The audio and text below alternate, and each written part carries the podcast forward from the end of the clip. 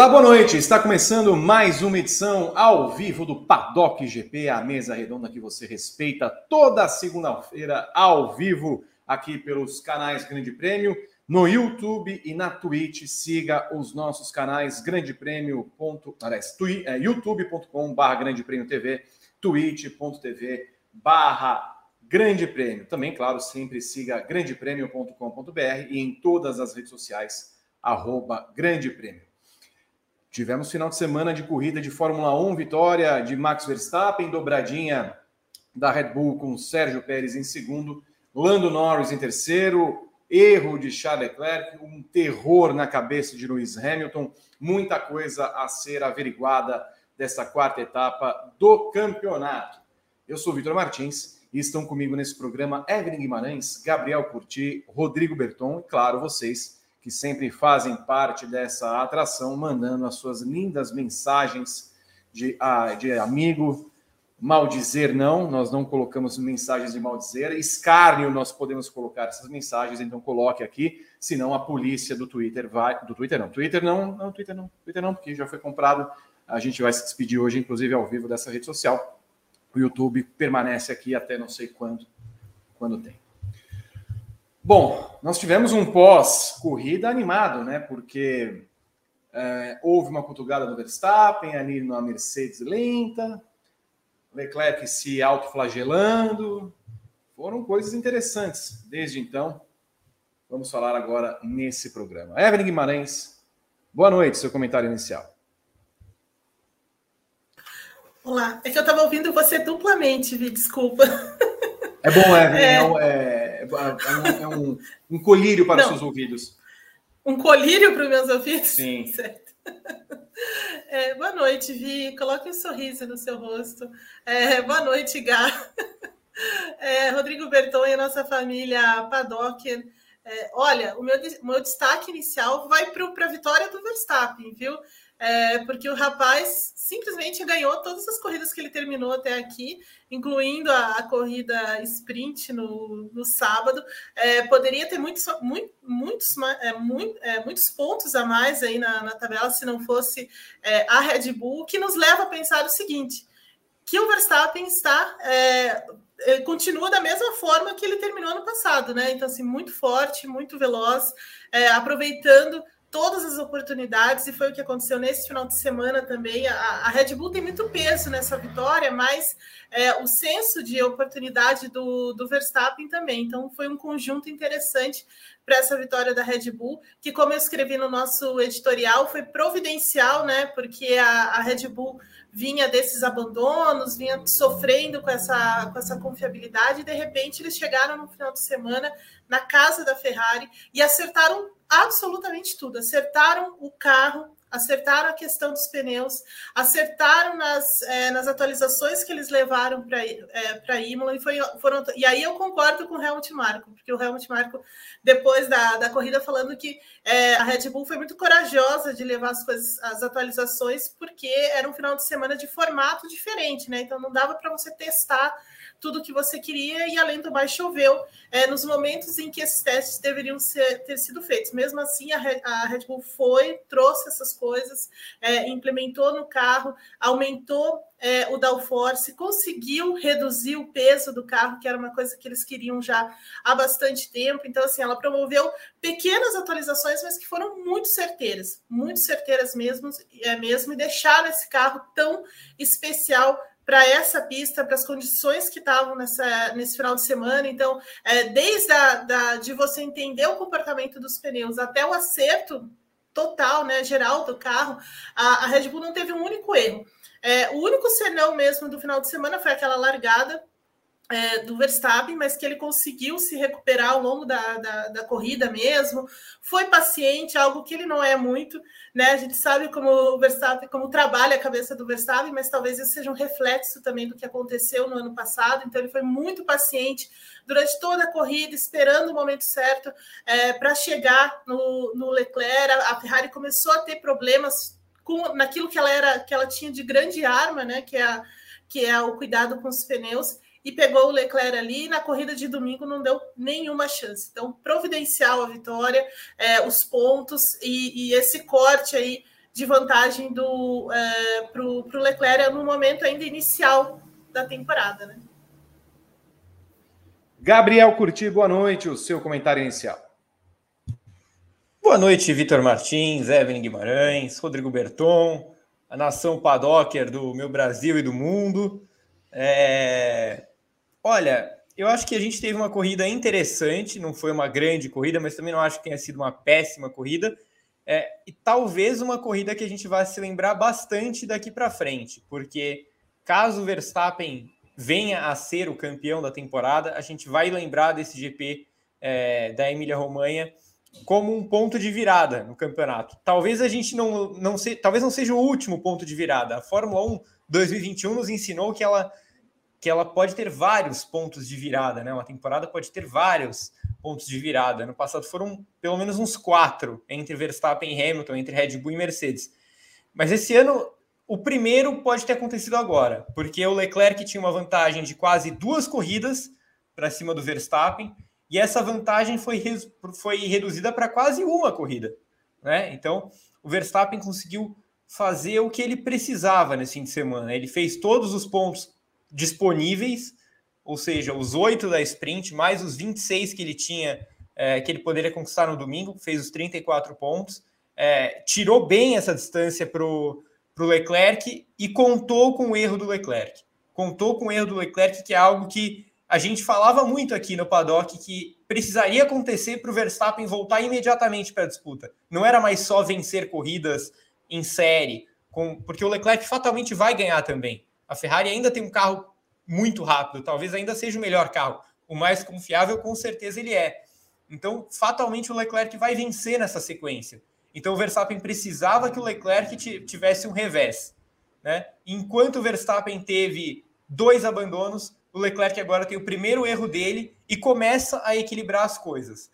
É, é um sinal amarelo que liga para o Leclerc, porque ele sabe que vai precisar errar menos numa disputa com o Verstappen e é um ponto positivo para Verstappen e Red Bull nessa tentativa de arrancada.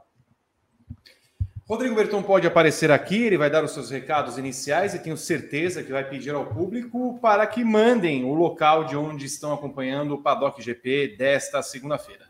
É isso mesmo, Vitor Martins. Boa noite, boa noite, Evelyn, boa noite, Gabriel, boa noite todo mundo que está acompanhando mais um Paddock GP aqui nos canais Grande Prêmio, em transmissão simultânea no canal 1 do YouTube e também em twitch.tv barra grande prêmio.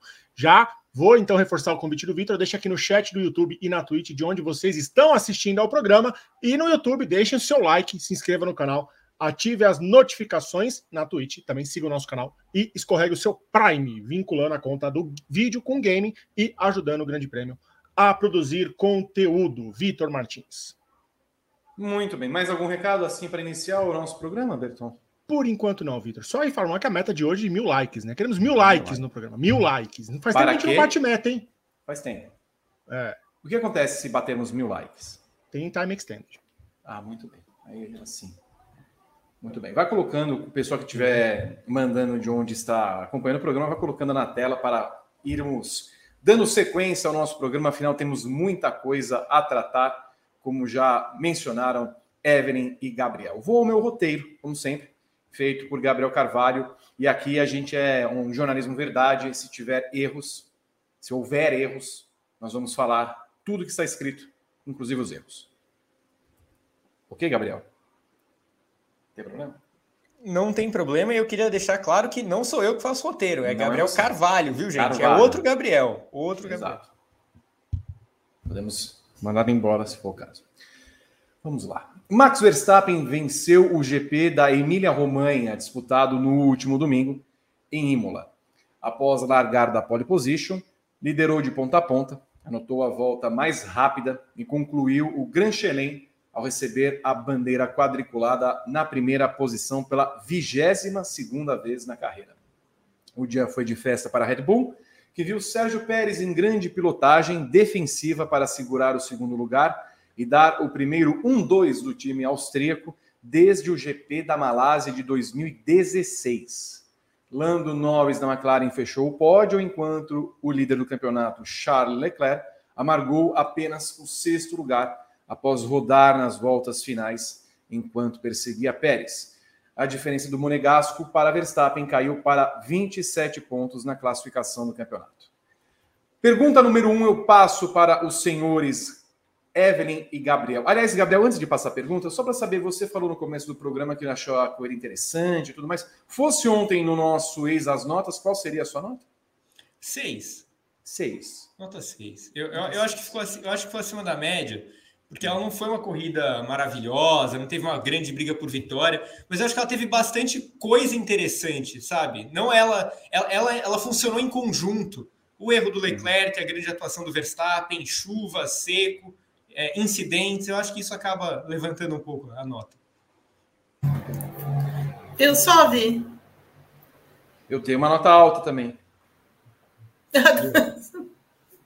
Altíssima. Você é muito intolerante, Vi. Tá entalado até agora. Essa coisa chata, essa corrida sprint é gostosa, e porque vai chover pra caramba, e o DRS abriu, e o DRS... Ouvi, ouvi, ninguém disse que a, a corrida sprint é gostosa. Mais. o, o Guima, a Red Bull tem carro para bater a Ferrari? Tem tem carro para bater a Ferrari. É, eu acho que é, a, a, Red Bull conseguiu conciliar várias coisas que ela precisava é, entender no carro dela também, depois dessas primeiras, é, dessas primeiras corridas. É, e, e, duas coisas assim que a, a, Red Bull teve grande melhora em relação a, ao que a gente viu na Austrália, principalmente. A questão do gerenciamento dos pneus, que para mim foi a, é, o ponto crucial desse, desse final de semana, nas diferentes temperaturas, os diferentes tipos de pneus, né? Então, pneus intermediários, os pneus slicks, é, tanto o médio quanto o macio. Então, eles foram muito rápidos em, todos, em todo esse momento e o fato de aquecer esses pneus mais rapidamente do que a Ferrari. Então, é, nesse ponto, a Red Bull deu um salto de qualidade gigante, porque foi exatamente isso que tirou a chance de uma briga maior lá na, lá na Austrália, e era aquilo que o carro da, da, da Ferrari vinha com grande força. Então, foi um, um bom, é, um bom salto de qualidade. Imagino que agora a Red Bull tenha menos problemas com isso, porque já entende mais o carro.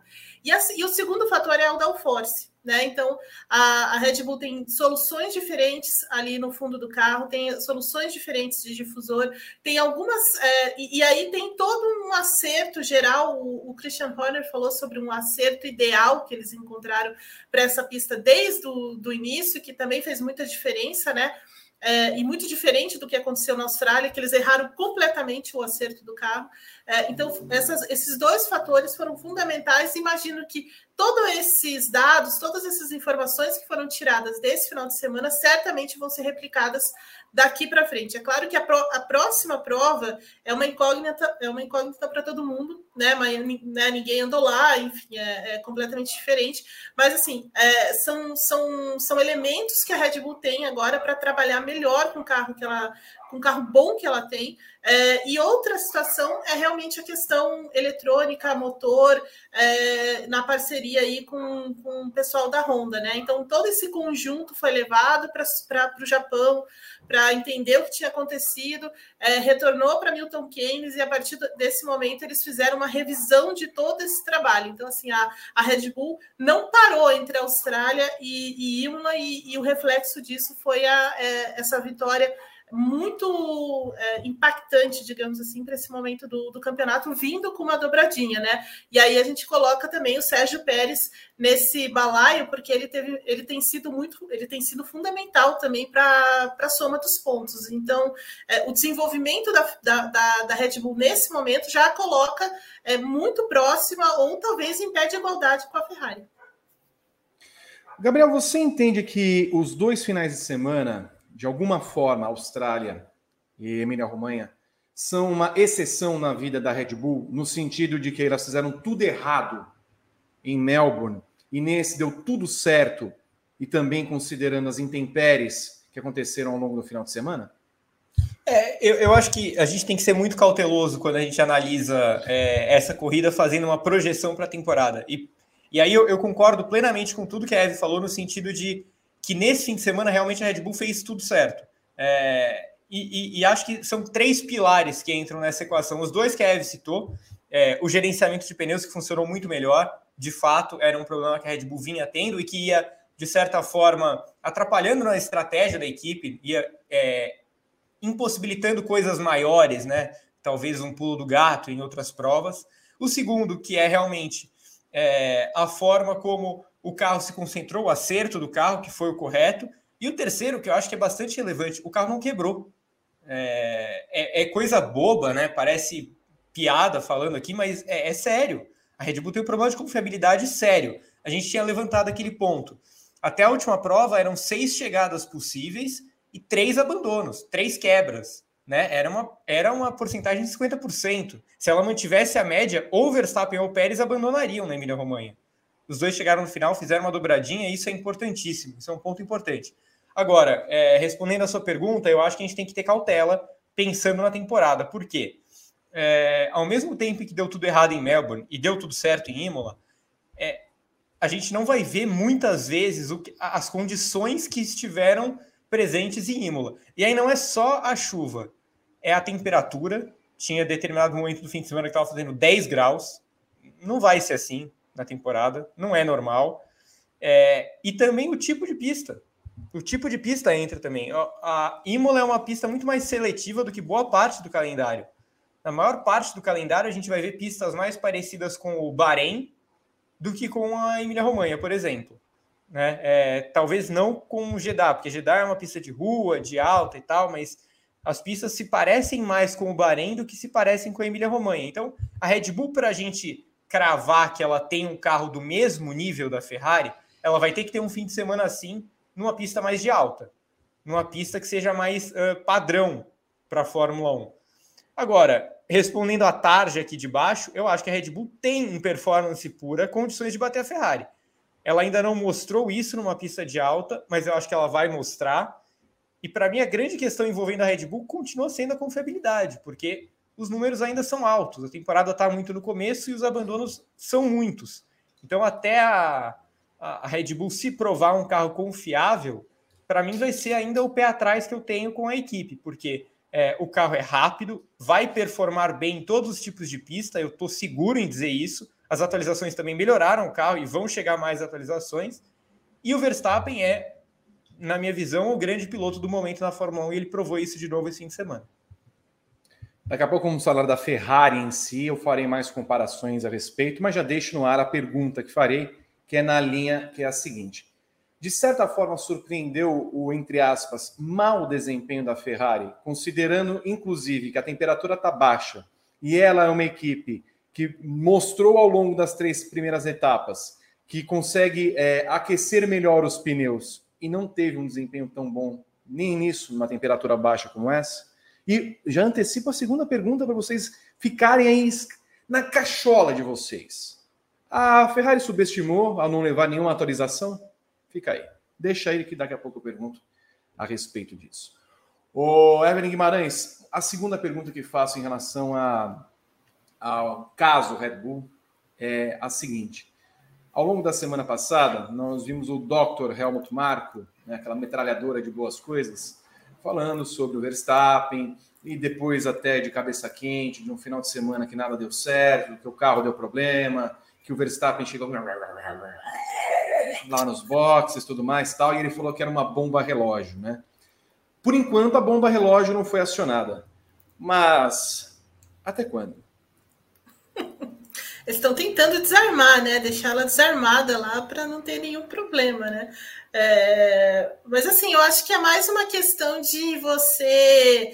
É, esse trabalho do Helmut Marko é mais externo do que interno, propriamente, né? Então, acho que ele tem essa, e não é de hoje, né? Tem essa, essa forma de, de trabalhar com a imprensa, com as coisas, é sempre muito bombástico, né? Usando o termo aí. Então, assim, ele já coloca dessa forma para dizer: olha, a gente está trabalhando e, e, o cara é brabo mesmo e tal. Então, assim, já dá aquele. fazer aquele clima, né? Dentro. E até para uma certa forma, até cobrar da própria equipe, né? Então, assim, é um trabalho muito, muito é, é, extremo, digamos assim, do, do, do Helmut Marko nesse momento. É, é, claro que, assim, aquela, aquilo que aconteceu na Austrália e levando em consideração também o, o duplo abandono na, no Bahrein, é, criou uma tensão dentro da, da Red Bull. É inegável isso né? Porque eles vêm de um campeonato, é, vem muito né? Chegam grandões mesmo no ano e tudo mais, e de repente o carro, os dois carros quebram na primeira etapa do campeonato, então assim é, é aquele balde de água fria, né? Então você precisa recuperar essa confiança, precisa é, e, e, e, sabe e, e, colocar esse clima dentro da equipe. Então o Helmut Marko trabalha muito dessa forma, é, ao mesmo tempo em que ele cobra dentro da equipe, ele faz esse trabalho externo de, de, de mostrar isso para o resto do mundo. Então, acho que é mais ou menos nessa, nessa linha que trabalha o, o Helmut Marko, mas nesse momento eu acho que essa bomba tá lá, quietinha, assim, desarmada, sabe? Eu acho que as coisas meio que estão voltando para o normal dentro da, da Red Bull, até porque eles não descansaram, né? Depois que aconteceu, é, depois da Austrália, eles trabalharam bastante, é, desde, desde o Japão até na fábrica e tudo mais, para colocar esse carro é, direitinho aí e fazer as coisas muito, muito corretas, né? assim, conseguir ter um final de semana sem problemas.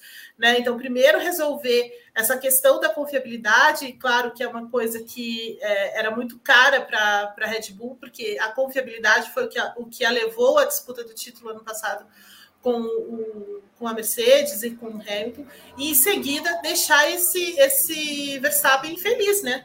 deixar ele feliz, porque ele é o tipo do cara que vai começar a reclamar em algum momento, né? Se você não tem um. Né, se come, as coisas começam a dar errado, é isso. Em algum momento vai, vai acontecer isso. Ao mesmo tempo, é, eu acho que existe já uma, uma, uma cumplicidade, eu acho que uma, um lado sabe lidar com o outro, sabe? Eu acho que tanto o, o, o Helmut Marko sabe lidar com essa, com essa bomba, como a bomba sabe lidar com ele também. Então, assim, acho que é meio recíproco, porque eles são muito igual, muito parecidos, né, em muitos aspectos, assim. Então, é, para mim é isso, assim, é um trabalho que o Helmut Marko faz é, para fora da equipe, mas que respinga lá dentro, sabe? Então, tem, tem como objetivo também respingar lá dentro. O Gabriel também disse o douto, doutor que o carro não havia casado com o estilo de Verstappen. E até a gente concordou de certa forma com isso, que havia muito mais parecido com o estilo do Pérez do que com o Verstappen. Quando a gente chega e vê um domínio desse em que ele pega todos os pontos possíveis, o que, que casou ali? O... Ficaram bonitinhos, tudo bem, pegaram aliança, agora caiu, tá ok. É, talvez a gente esteja descobrindo que o Verstappen também é capaz de se adaptar a novas situações é, porque isso é, uma, isso é uma característica que talvez é, a gente, eu não digo só nós três, eu digo todos em geral, talvez a gente subestime essa característica no Verstappen, porque de fato os carros são feitos ao estilo dele, assim como um paralelo que sempre fazemos, né? Como as motos da Honda sempre são feitas por Marques, é, mas o Marques mesmo mostrou quando ele esteve fora e a Honda teve de desenvolver uma moto sem ele, que ele também é capaz de, de, de se adaptar a um novo estilo e puxar a moto para o jeito dele. E o Verstappen tem mostrado isso com essa Red Bull.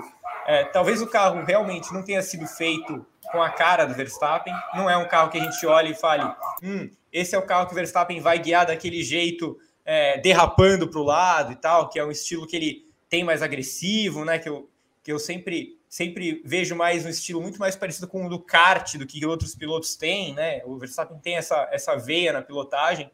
É um, é um carro que tem mais a cara do Pérez mesmo, em geral. Mas o Verstappen é, se adapta. O Verstappen se adapta. E ontem, ontem, no fim de semana, no caso, a gente já viu o, o Verstappen co conseguindo guiar de uma forma mais natural para ele.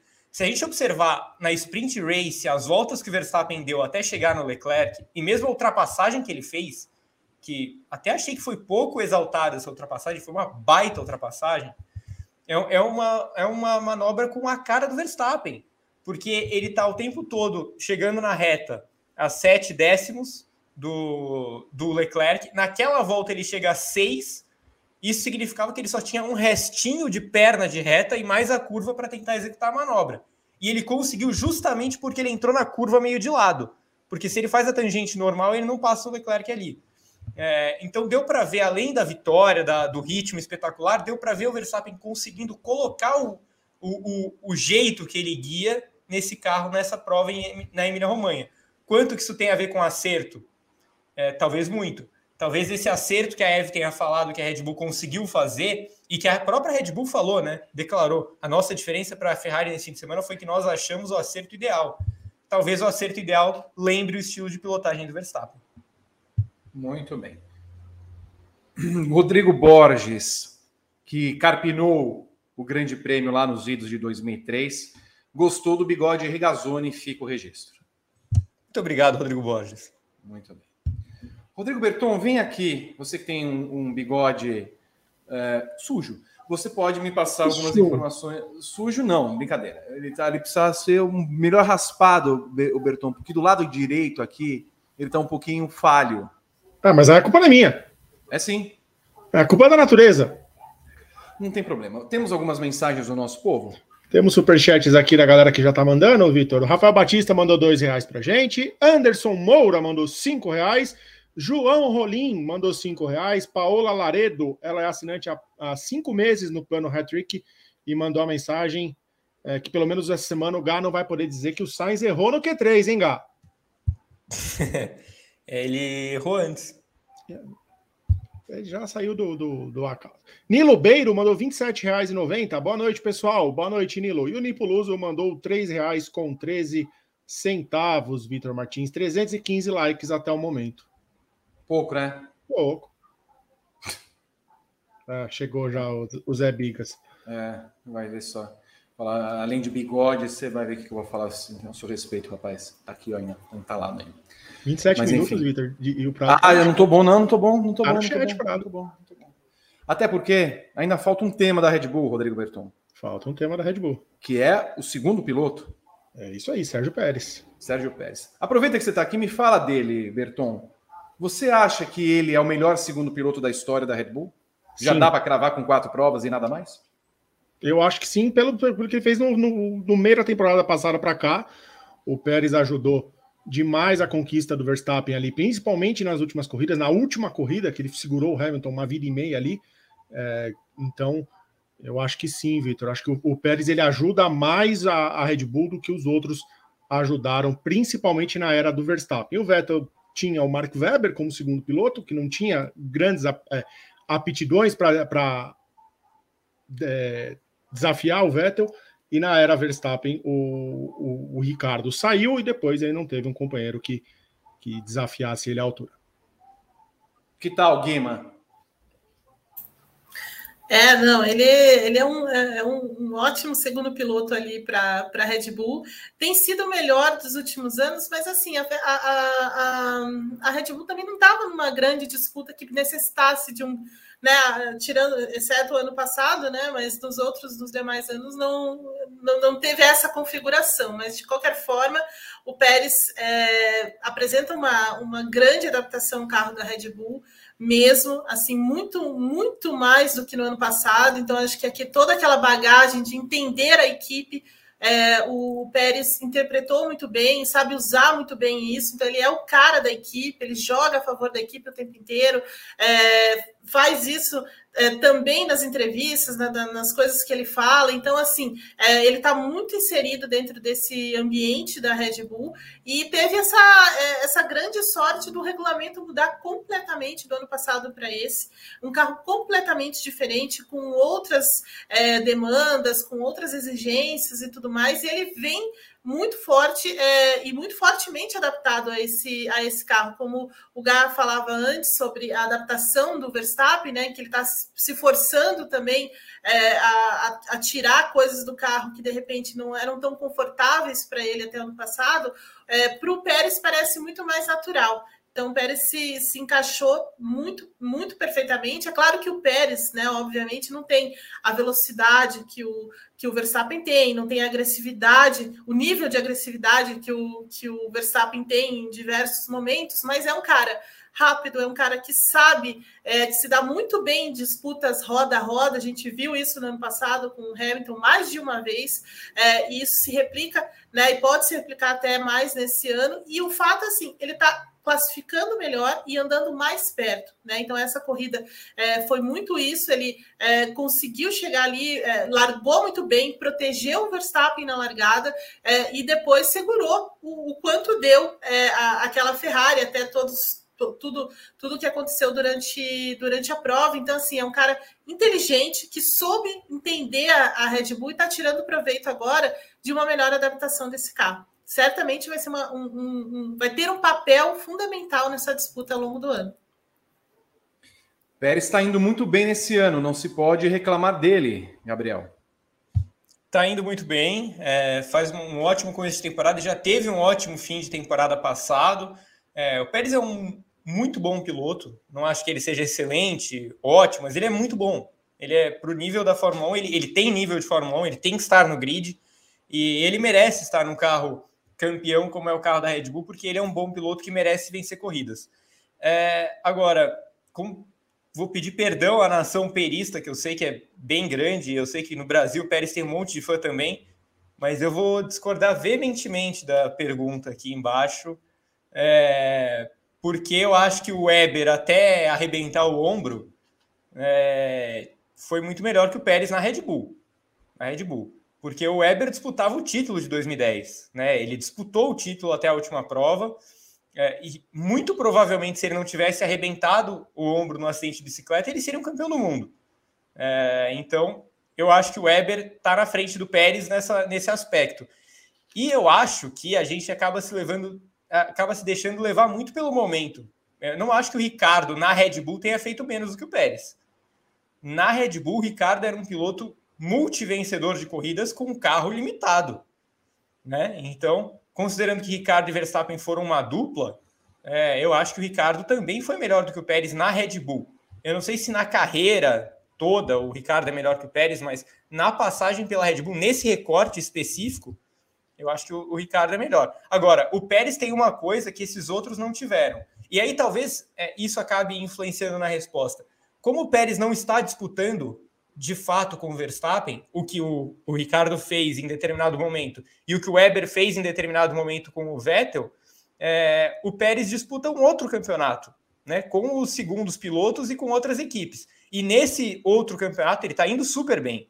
E ele tem defendido o Verstappen de forma espetacular. Ele é, é, Aí eu posso responder: ele é o melhor escudeiro da história da Red Bull. Mas eu não acho que ele seja o melhor segundo piloto, até ele pelo menos vencer 10 corridas para chegar no que Ricardo e Weber fizeram.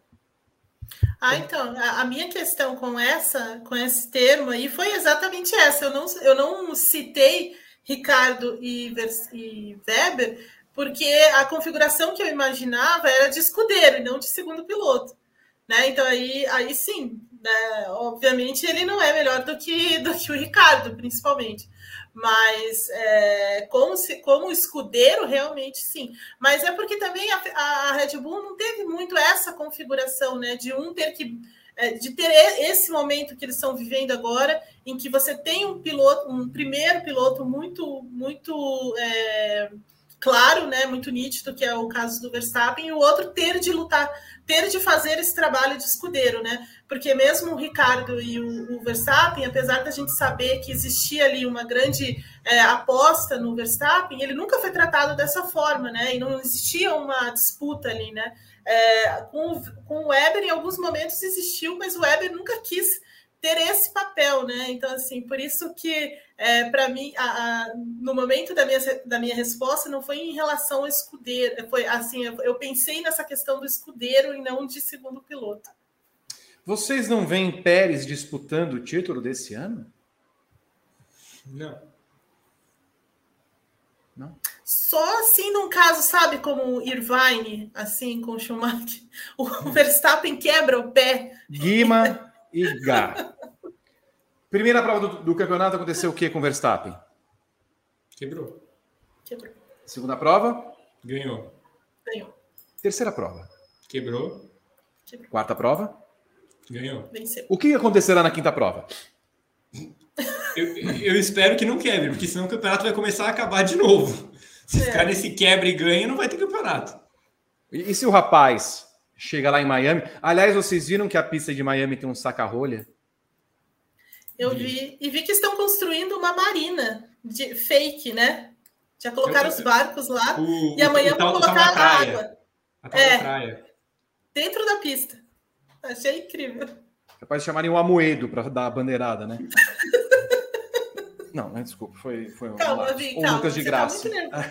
Você tá muito nervoso. Ai, ai, não tô, não tô aguentando já essa prova que vem aí, viu, Evelyn? Eu não tô, não tô bom, não. Não tô bom, não. Vocês, vocês chegaram a ver a, a- o circuito, pista? Chegaram Sim, a ver a volta sim. rápida? Uhum. Não gostaram? Eu quero ver primeiro. Não é uma Real. prova que o Pérez, que foi, foi pole na Arábia, andou bem no primeiro trecho. Ele é vai andar bem. Que ele, que ele pode É, ele vencer. vai dar bem. Ele anda bem, ele anda, ele, ele- ele anda bem em todos os circuitos de rua. Acho que vocês estão menosprezando o pobre Perinho. Não, jamais. Jamais. Jamais. Inclusive, eu acho que eu, eu não duvido que o Pérez vença a corrida. Não, eu, assim, ele tá na Red Bull, ele tem que vencer corridas, né? É obrigação dele. Então, eu acho que ele vai vencer duas, três, quatro corridas no ano. É obrigação dele com o carro que ele tem. Mas disputar o título, eu não acredito. Ele precisaria ter um outro companheiro que não o Verstappen. É. Porque aí você precisa de uma consistência muito maior do que. Sabe? Então, assim, e acho que o, Pérez ainda não tem essa, essa consistência aliada com a agressividade extrema que tem o, o Verstappen em alguns momentos. Então, assim, aí por isso acho, eu fico o pé atrás com relação ao Pérez. Mas se o Verstappen, sei lá, quebrou o pé correndo lá nos treinos dele. lá. Ainda tem outra, né? Se, o- se o Verstappen sai, quem a Red Bull coloca no lugar? Gasly. Será? que E aí o Gasly. É, então. Sim. Acho que sim. Então, é, e o Gasly é melhor do que o E Pérez. quem, e quem entra no lugar do Gasly? Vips? Álbum. Você já pensou? Muda o álbum. Não, de- Tá depois, depois, né? depois que a depois que a, a Williams cedeu o Russell para correr na Mercedes, não duvido que ela tenha que ceder o álbum para correr na AlphaTauri também. É. E aí a Williams vai de Jack Aitken de novo. Meu senhor. Ou Roy Nissan. Ok. O- Ah, O Roy, o Roy. amado. Olha, eu, Não, não tem condição. Só para bota mais uma vez a foto, Berton. Eu vou no final de semana do GP de Miami próximo da, da temporada. Nós é, distribuiremos coxinhas para todos os nossos participantes. Charles Leclerc deu demonstração de imperfeição ao cometer o primeiro erro capital na temporada 2022. O Monegasco era o terceiro colocado no GP da Emília-Romanha quando rodou na variante alta e tocou a asa dianteira no muro. Ele caiu para a oitava colocação após o pit stop, mas recuperou posições ultrapassando Yuki Tsunoda e Sebastian Vettel, finalizando a prova em sexto, mas vendo a vantagem para Verstappen cair para 27 pontos. Ô Guima, me responde uma coisinha. O Leclerc teve um erro de principiante, e en- entenda principiante, o principiante que está na luta pelo título. Sim. É, foi um erro muito grave, é, sério, que pode ter consequências mais para frente. E é fruto daquela, daquela afobação que de vez em quando toma conta de todo o ser do, do, do, do Charles Leclerc. É, que que tá na primeira, é, né, que se encontra na primeira temporada dele, em que é, realmente ele tem um carro forte, realmente tem uma chance de disputar o título. Desse ponto de vista, é compreensível também, é, porque ele tem trajetórias diferentes do Verstappen, né? O Verstappen teve mais tempo para se preparar, digamos assim, para uma luta de título, como foi o que aconteceu com o Hamilton. Então, ele passou é, algumas temporadas ali vencendo a Mercedes, é, tentando algumas, algumas coisas, é, e que o Leclerc não esteve, né? Praticamente foi uma meia temporada para o Leclerc, quando ele entra na Ferrari, e 2020 2021 foram temporadas é, terríveis para a Ferrari, né? Então, ainda que o, o, Leclerc teve algum brilho ali em pole position ou coisas assim,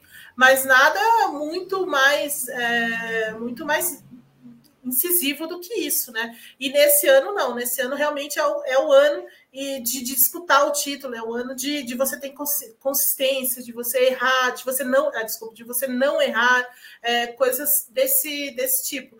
Então, assim, eu ainda coloco, é, sabe, assim, foi sério, foi grave, mas ainda tem essa questão de, de uma de criar uma casquinha maior aí nessa disputa do título mas que sem dúvida pode no futuro trazer algumas, é, algumas consequências, né? É, se uma coisa que a temporada passada ensinou, e não só para quem esteve envolvido na disputa pelo título, é de que você não pode jogar fora os pontos, nunca. Né? Então você vê o Hamilton aí mesmo em Imola, né? Ano, ano passado teve aquela escapada, voltou, contou né, com a sorte, com a bandeira vermelha e tal, e chegou em segundo. Né? Então, assim, você tem coisas nesse, nesse sentido.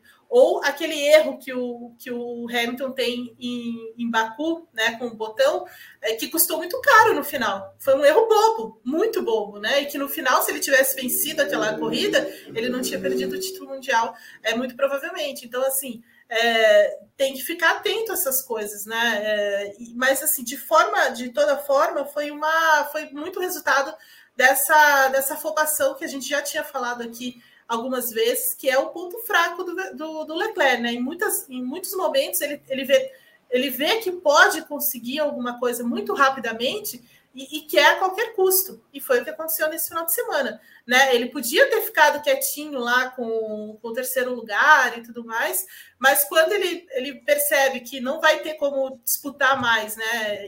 E, ou vai ter que arriscar demais, ah, vamos parar, vamos tentar a volta mais rápida. Aí tem a Ferrari, que eu, eu, eu acho que a Ferrari também errou no momento que ela chama o Leclerc. Acho que ela devia ter esperado um pouco mais para chamar o Leclerc uhum. ali no final, né? É, porque ele perde muito tempo, volta atrás do Lando Norris. Então, o momento da Ferrari também foi ruim naquele, na, é, naquela hora de fazer o pit stop, né? E depois ele vai com toda a sede ao pote ali e acaba se lascando, né? Com essa pequena voada. Ainda deu sorte, né, de poder de voltar e conseguir se recuperar e ainda chegar na sexta colocação.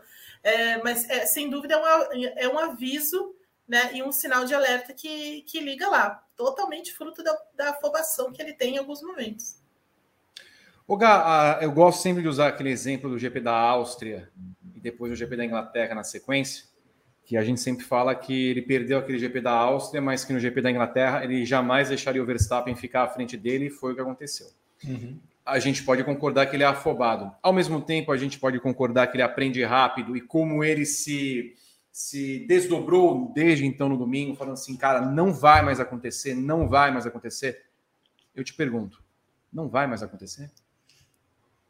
Não sei, não sei. Eu, eu, eu acho que o Leclerc é, tem créditos, muitos créditos, e que ele faz uma ótima temporada até agora. Ele está carregando esse ótimo carro da Ferrari à disputa pelo título, à liderança do campeonato até esse momento.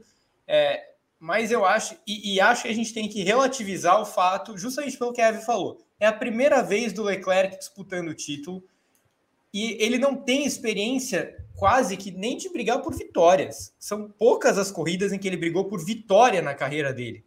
Para um cara que está na quinta temporada dele na Fórmula 1, a experiência dele andando na frente é muito curta, é muito pequena. E você saltar de uma experiência de cara que ano passado não brigava nem por vitória, esse ano brigar por título, é uma diferença muito grande. Ele está num, num, palco diferente, ele está sob uma pressão que ele nunca esteve, né? pelo menos não na Fórmula 1. E ele está enfrentando o atual campeão do mundo. É claro que não é igual o Verstappen tem enfrentado um heptacampeão, mas o, o, Leclerc, na realidade do Leclerc, é tão difícil quanto.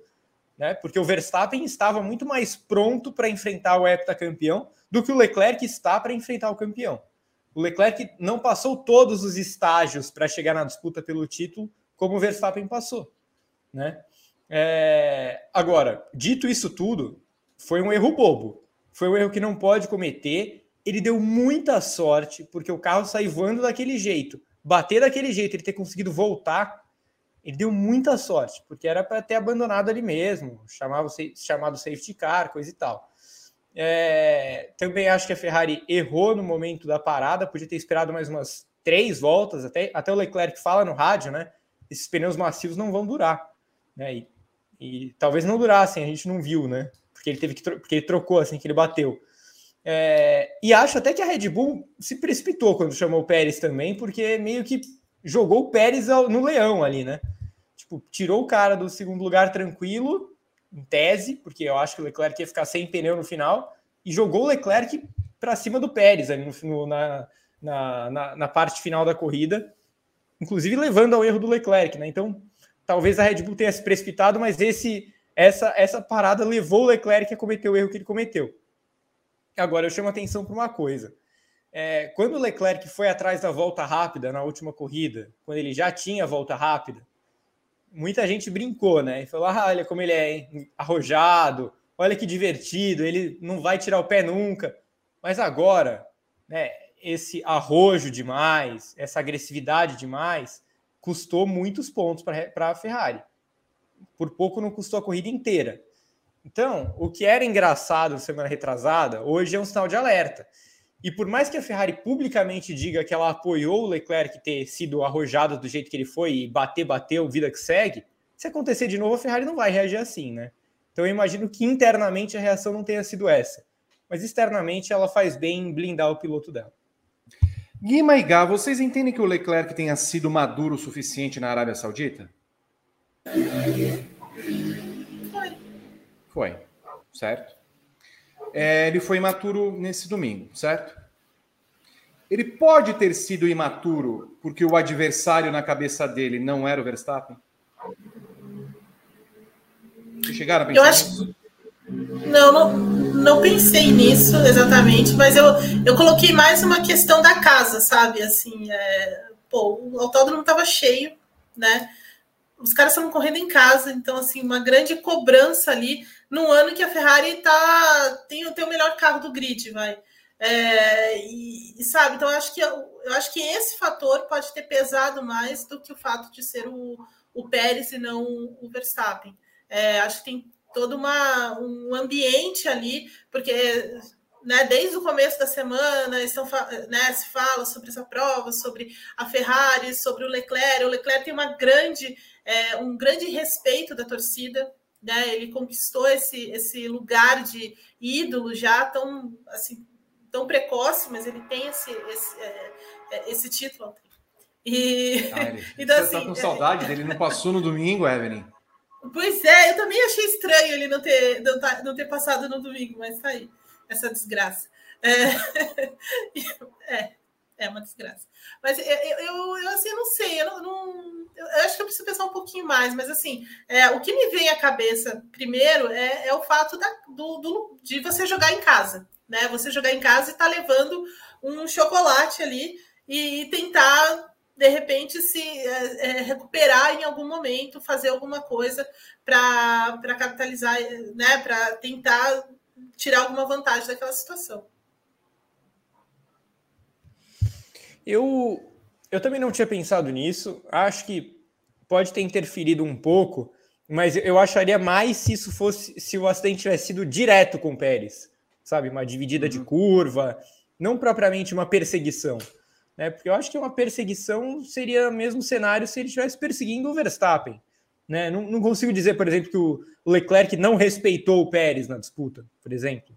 Eu acho que ele estava tentando tirar tudo ali do carro e, e, eu vejo muito mais como um pequeno desespero por ficar em terceiro do que propriamente é, ser o Pérez na disputa. Até porque é, o Leclerc já tem aprendido que com o Pérez o buraco é mais embaixo, né? Se com o Verstappen o Verstappen não alivia, o Pérez, além de não aliviar, ele é traiçoeiro, né? O Pérez defende que é uma coisa absurda, sim. Então, é, não dá para dizer que é mais fácil você ultrapassar o Pérez do que ultrapassar o Verstappen. Eu acho que o Hamilton viu isso esse ano passado e o Leclerc já está vendo esse ano. E também porque o Pérez não tem nada a perder, né? Então, assim, ah, o Pérez não terminar porque uma dividida ou qualquer coisa assim não vai ser tão ruim para a Red Bull quanto seria se o Verstappen tivesse. Me parece que o Bidu está chegando. Sim. É, ele. É, não, é, é ele chegou aqui da rua. É, é assim, é uma doideira. Eu gosto é... das suas participações sempre, é bom ressaltar que elas sempre vêm com os efeitos sonoros. Se tiver sim, o, prêmio, o, o, grande prêmio, tem que fazer uma, uma participação especial para os, o, a, a, premiação dos seus efeitos sonoros. É, perdão, gente, é uma doideira. É, mas é isso, assim, eu só queria é, acrescentar que o Pérez é o cara que não tem nada a perder, né? Então, assim, é mais perigoso do que o Verstappen. Vamos para a Ferrari, amigos. A Ferrari chegou, né, depois de nadar de braçada na Austrália. Não vamos levar atualização nenhuma para Imola, porque somos os melhores. Somos perfeitos. Tá em casa, aí temperatura baixa, aquecemos melhor os pneus, temos o melhor carro. Red Bull vem de um final de semana difícil, vai querer arriscar demais. Chegam lá em Imola, andam bem. Quando começam os treinos livres, que a Ferrari começa a andar naquele ritmo em chuva, andando, sei lá, meio segundo além do Verstappen, um segundo na frente do Pérez, três segundos na frente da Mercedes, que não anda. Mas assim, naquele primeiro momento, se podia imaginar, não, a Ferrari fez bem, fez certo. Chega na corrida sprint, larga em segundo atrás do Verstappen, tomaria um segundo ponto dois no mínimo daquela volta do Verstappen, mas larga bem. Verstappen fica em segundo a corrida sprint inteira e de repente a Ferrari começa a ter problemas com os pneus macios. Já começava ali a entender que não andava tão bem com aquele tipo de pneu. E perde então a primeira colocação para o Verstappen a duas voltas do final. E aí comete uma série de erros ao longo da prova. A chamada do Leclerc nesse momento para tentar pegar a volta rápida, colocando os pneus macios. Depois, eventualmente, mostraram até a asa como tinha ficado, mas no primeiro momento eu não entendi a chamada rápida do Leclerc para ir aos boxes. Podia ter dado mais uma volta para entender como é que estava a asa, se faria algum efeito ou não, aquela, aquela quebrinha tal. Então, teve o problema no pit stop, demorou no pit stop, coisa que não vinha acontecendo. Então, tudo foi acontecendo de forma errada para a Ferrari, me parece que de forma proporcional ao que aconteceu com a Red Bull na Austrália, sem o problema, claro, do abandono em específico do, do, do Leclerc, mas com o Sainz, que vive uma fase, uh, eu diria, tenebrosa. Né? O rapaz não anda, precisa pegar um sal grossinho, um banho de ervas, alguma coisa mais, porque o coitado realmente não está com, com a melhor das sortes. É, a gente pode tratar, Evelyn, esse final de semana da Ferrari como uma exceção. Esse desempenho em Imola preocupa? Ela tende a levar alguma atualização para Miami? Ela vai levar, né, uma atualização para Miami. É, e depois uma grande atualização para Barcelona. Não acho que ela errou em não levar atualizações para Imola. Ela tem um carro é, assim é, consistentemente é, bom né, um carro rápido. Eu acho que ela foi pega de surpresa mesmo por esse desgaste excessivo dos pneus que aconteceram basicamente nos pneus dianteiros, né? E, e no carro do mais no carro do Leclerc do que no carro do, do Sainz, mas o Sainz a gente não tem como dizer muito, né? A corrida dele não durou muito, durou alguns metros só, mas a corrida sprint dele foi muito boa.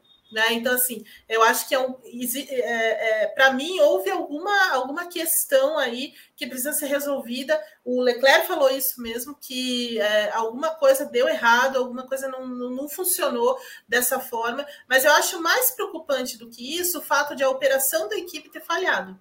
Eu acho que é mais problemático você falhar no pit stop, você ter um pit stop lento, você fazer uma, uma tomar uma decisão errada, como eles tomaram do momento de chamar para o pit stop. É, então, assim, o erro do Leclerc. Então, assim, é, esses fatores, para mim, pesam mais do que eventualmente é, você. É, é, não levar as atualizações que você gostaria. Na verdade, a Ferrari não tinha nenhum plano de levar atualizações mesmo para para Imola. É, o que ela fez foi levar, foi é, colocar peças mais leves no carro em, em, alguns elementos fundamentais ali que ela entende, para reduzir um pouco mais ainda essa, é, essa questão do peso, né, para se aproximar mais do peso limite, foi o que ela fez. E para e para ir, é, ir é, para Miami tem uma nova atualização, basicamente no difusor, e aí uma grande atualização mesmo para Barcelona, como outras equipes. Então, acho que não tem nada de errado nisso, acho que ela tomou uma decisão correta. É, para mim, os erros da Ferrari foram mais operacionais mesmo, é, de entender o acerto, de entender esse desgaste, é, de fazer, de ter pitstops lentos, de ter chamadas é, para o pit stop é, em momentos é, equivocados. Então, assim, essa operação, que é fruto também, muitas vezes, daquilo que está acontecendo na pista, né? Então, por exemplo, então você não tem essa calma para entender, olha, vamos, vamos tentar uma outra estratégia, vamos fazer. Isso é um reflexo do que está acontecendo na pista. Então, de repente, a Ferrari ficou com um carro só, porque é, o, o Sainz abandona ali na, na primeira freada da, da, corrida e ainda não consegue lidar com esse carro porque é, perde posições na largada, é, depois precisa recuperar. Então, assim, eu acho que talvez esse momento aí é que a Ferrari precisava rever é, muito seriamente. Era uma, e foi uma coisa que o Matia Binotto falou depois da corrida e falou de forma muito serena, assim. É, acho que essa serenidade do, do Matia Binotto também vai trazer alguns frutos mais para frente para a Ferrari de não se alarmar muito. Mas em, algum, em alguns momentos você precisa ficar um pouco preocupado com isso, né? Então, assim, é, para mim foi mais esses pontos assim que chamaram atenção e não a questão da atualização. Ou será, Gabriel Curti, que a Ferrari é daqueles carros que não se adaptam ao frio? Pois é, né? É, pode acontecer. Pode acontecer. A gente, a gente lembra da, da Mercedes que não gostava do calor, né? É, e aí, em determinado momento, a Mercedes parou de gostar do frio também. E olha como as coisas são engraçadas, né? A gente lembra sempre do caso da Mercedes. É, o ideal é Angela Bismarck, né? Mercedes Angela Bismarck. Mas naquela época a Mercedes era campeã com o pé nas costas. Olha algumas coisas são. Né? O, o mundo vira. Se a Mercedes hoje fala que não anda bem no frio e nem no calor, ela anda atrás da Aston Martin. Né? Naquela época, não andar bem no frio e no calor era o Hamilton ganhar só 15 das 19 corridas. Né? Então, é, os tempos mudaram na Fórmula 1, os tempos mudaram. Mas pode acontecer. Pode acontecer, um carro pode não se adaptar bem a, a intempéries, a, a temperaturas mais amenas.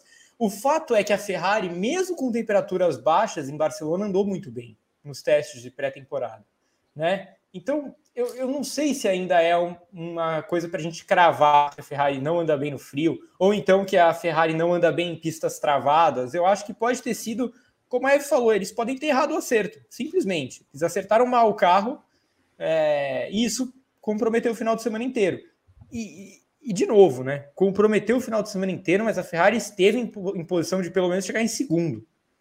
Né? Tinha, tinha chance real de chegar em segundo. Tinha chance se o Sainz não fosse é, atropelado pelo Ricardo de colocar é, um carro em terceiro e outro em quarto, um carro em segundo e outro em quarto, sabe? É, muito dificilmente a Ferrari ficaria fora do top 4 com os dois carros. Então, é, é claro que é um sinal amarelo porque a Red Bull venceu de forma dominante. E a gente sabe que quando isso acontece com a Red Bull, geralmente é um sinal de que vem uma, um período de domínio pela frente mas eu acho que a Ferrari tem total condição de reverter e as atualizações estão chegando. Então pode ser que é, a resposta seja dada já em Miami, inclusive. Muito bem. Vou ao meu roteiro novamente. Lando Norris se tornou o primeiro piloto fora do trio Ferrari, Red Bull, Mercedes a subir no pódio em 2022. Com grande performance no GP da Emília-Romanha, o inglês da McLaren se valeu da rodada de Charles Leclerc nas voltas finais para agarrar o terceiro lugar. O resultado já coloca a McLaren no quarto lugar do Mundial de Construtores. É só isso, mas eu passo para vocês. Evelyn, eu quero que você discorra em 30 linhas. É, aquela McLaren do começo do ano é, é, uma, é um arremedo, né? Não tem nada a ver com a McLaren que nós estamos vendo agora. Por quê? Boa pergunta, mas assim, eu vou, eu vou trazer aqui uma frase é, que eu peguei do André Seidel depois da ontem ainda, em que ele diz assim, ó, que eles acreditam que o Bahrein foi apenas um deslize. Hum. Simplesmente a gente não tinha dados suficientes sobre o novo carro devido aos problemas que a gente enfrentou durante os testes. Os problemas eram o superaquecimento dos freios, né? É, e que o carro. E aí, na sequência, vem o, o, o, Lando Norris falando que o carro é, o carro é muito bom. O carro é muito bom. E que nesse momento, nessas, nessas é, nesse, é, Austrália e principalmente Imola, eles encontraram o equilíbrio certo. O que está faltando para esse carro é velocidade é, em todos os tipos de curva. Então, assim, né, tem, uma, tem uma questão aí para eles para eles resolverem. Mas, mas aí, é... Eve, Eve, só um, só um ganchozinho. Aí é uma crítica ao motor Mercedes ou é o acerto do carro? Boa pergunta, mas eu acho que tem mais a, ver com o acerto do carro do que com o motor Mercedes. Eu acho que, é, eu acho que existe uma coincidência que todo mundo que tem motor Mercedes está sofrendo. Eu não acho que o motor Mercedes seja o problema. Sério, é, assim, é, eu realmente não acho que o problema seja exatamente. Talvez ele tenha alguma questão é, no mapeamento, alguma coisa nesse sentido, mas não acho que o motor seja o problema. Eu acho que o problema tá nos, é, está nos carros. E é uma coincidência, porque a Aston Martin é muito ruim também, é, também tem seus problemas. Foi bem excepcionalmente nessa prova, mas essa prova foi teve muitos elementos, né? É, Pode falar, você quer falar? Não, não, é que eu só fiz o dedinho ali, porque Aston. Eu, coitado, eu pensava no Veto, né? Todo mundo passava pelo Veto, todo mundo passou pelo Veto, ele chegou em oitavo. Eu não entendi. Eu não entendi pois é, é uma coisa, né? E o Stroll é, pontuou é, também. É que, ele, é que ele fugiu do pelotão do Tsunoda, né? É. O Tsunoda teve um pelotão por 25 voltas, aí quando o próprio Tsunoda se livrou do próprio pelotão, pelotão... a corrida dele deslanchou. É. Tipo, destravou o DRS. o pessoal disse que foi um trem do DRS, né? Então, tipo, ele destravou o negócio. Mas, é... então, ele estava falando que... Porque o problema aqui que o, o Norris fala, é que, e, e principalmente em curvas é, de, de baixa velocidade, que não tem tração.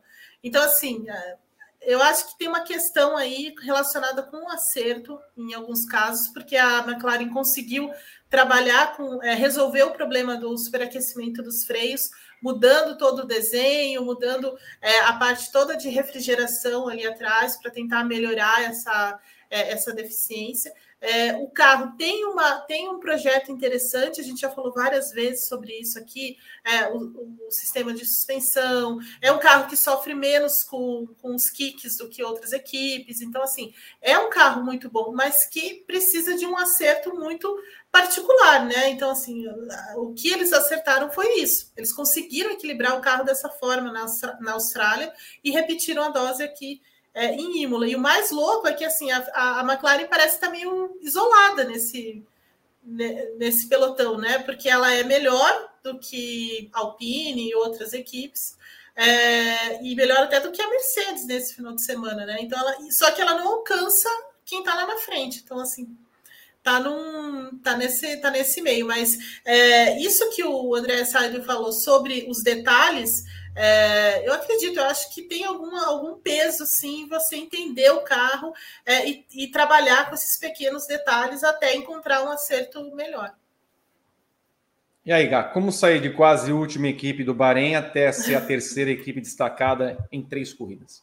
McLaren é braba, né? Tem muito que, o que fugir disso. Assim, é, é, a McLaren é impressionante, de verdade, porque eu, eu, eu, eu mesmo cheguei a falar aqui, eu não lembro se foi no briefing ou no paddock, mas eu falei que eu acreditava numa temporada de fiasco completo da McLaren, porque o carro era muito diferente dos outros. Né? E a partir do momento em que o carro era tão diferente e nascia tão mal, eu não conseguia ver muita direção para a McLaren se parecer com as outras e começar a andar para frente. Só que ela é tão impressionante que ao invés dela tentar se parecer com as outras para andar para frente, ela dentro do estilo esquisitão dela fez o estilo funcionar. É, então é impressionante. O carro da McLaren hoje, a gente vai até fazer um texto sobre isso no Grande Prêmio nos próximos dias, já dando um pequeno spoiler.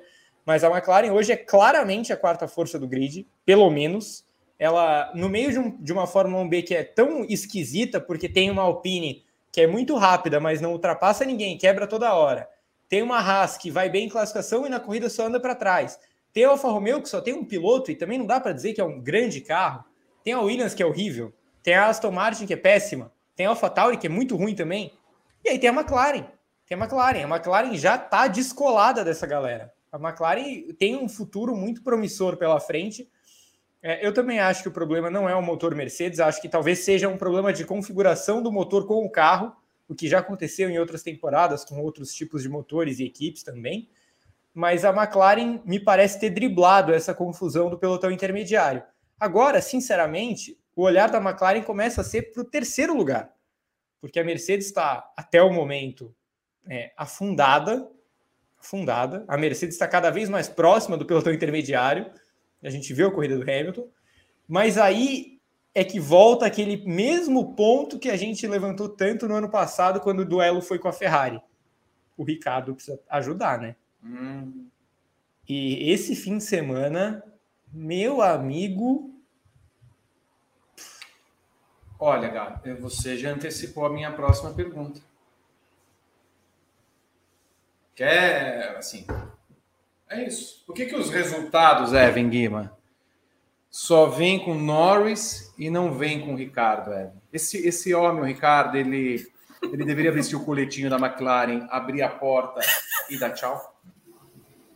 Você vai falar? Você vai falar não, que chegou não, a hora? Longe de mim, não, não, não, não, longe de mim, não. Até porque o outro lá que vai substituir, eventualmente vai substituir, também tá. Aliás, o Rodrigo Berton, Rodrigo Berton, se você puder, pegue é, dois tweets. Um de Alberto Fábrega, falando de novidades, se você Sim. puder, por gentileza. E o segundo, já pegue um tweet de Pato Ward, é, vestido a caráter para a sua mudança na McLaren. Você vai perceber rapidamente qual é. Mas, por gentileza, Guima. É, o Daniel Ricardo continua uma incógnita, né? Porque ano passado a gente entendeu que ele levou muito tempo para se adaptar ao carro, e só praticamente ali no final do ano que ele começou a andar mais, começou a andar mais perto do, do Norris. É, e nesse ano muito irregular, um pouco assim, ele começa o ano um pouco é, dentro desse desses problemas que a McLaren tem, então assim, a gente até dá uma dá, né, de, deixa de olhar muito para ele, porque também tem essa, esse caminhão de coisas que a, que a McLaren tem que, tem que resolver, e de repente, no momento em que a McLaren dá esse salto gigante de qualidade, é, o Ricardo não acompanha. Então, assim, é inexplicável entender por que, que o, o por que, que, ele tem tanta dificuldade, ou mais dificuldade do que Lando Norris? O que, que para ele não funciona, né? É, então, para mim, continua sendo uma incógnita. Assim, é, eu não sei explicar por que, que o Ricardo é, encontra tanta dificuldade assim é, e, e, tem esse, e o, e, o, desempenho é tão disparado, né? De uma forma tão, tão diferente, tão distante é, do Lando Norris. Talvez é, adaptação à equipe como um todo Pode ser, né? Mas não, não entendo dessa forma ainda. E aí, Gá, o que, que acontece que só Norris consegue tirar do carro e o cara ontem vai lá e bate no Sainz, depois a estratégia vira aquela, aquele macarrão louco? É, é complicado porque semana retrasada eu falei, olha, acho que a gente precisa ter um pouco de paciência com o Ricardo, porque ele, ele aparentemente começou bem o ano, né? Ele teve, ele teve a Covid que atrapalhou a pré-temporada dele, mas é, ele volta no começo da temporada e anda. No Bahrein ele termina a corrida na frente do Norris. É, na, na Arábia Saudita ele estava bem até quebrar. É, na Austrália ele terminou coladinho no Norris. Então foi assim, bom, o Ricardo parece que vai andar próximo. E nesse fim de semana ele até poderia andar próximo. Ele estava largando numa boa posição. É, mas o erro que ele cometeu é um erro inaceitável, né? É um erro inaceitável. Sim.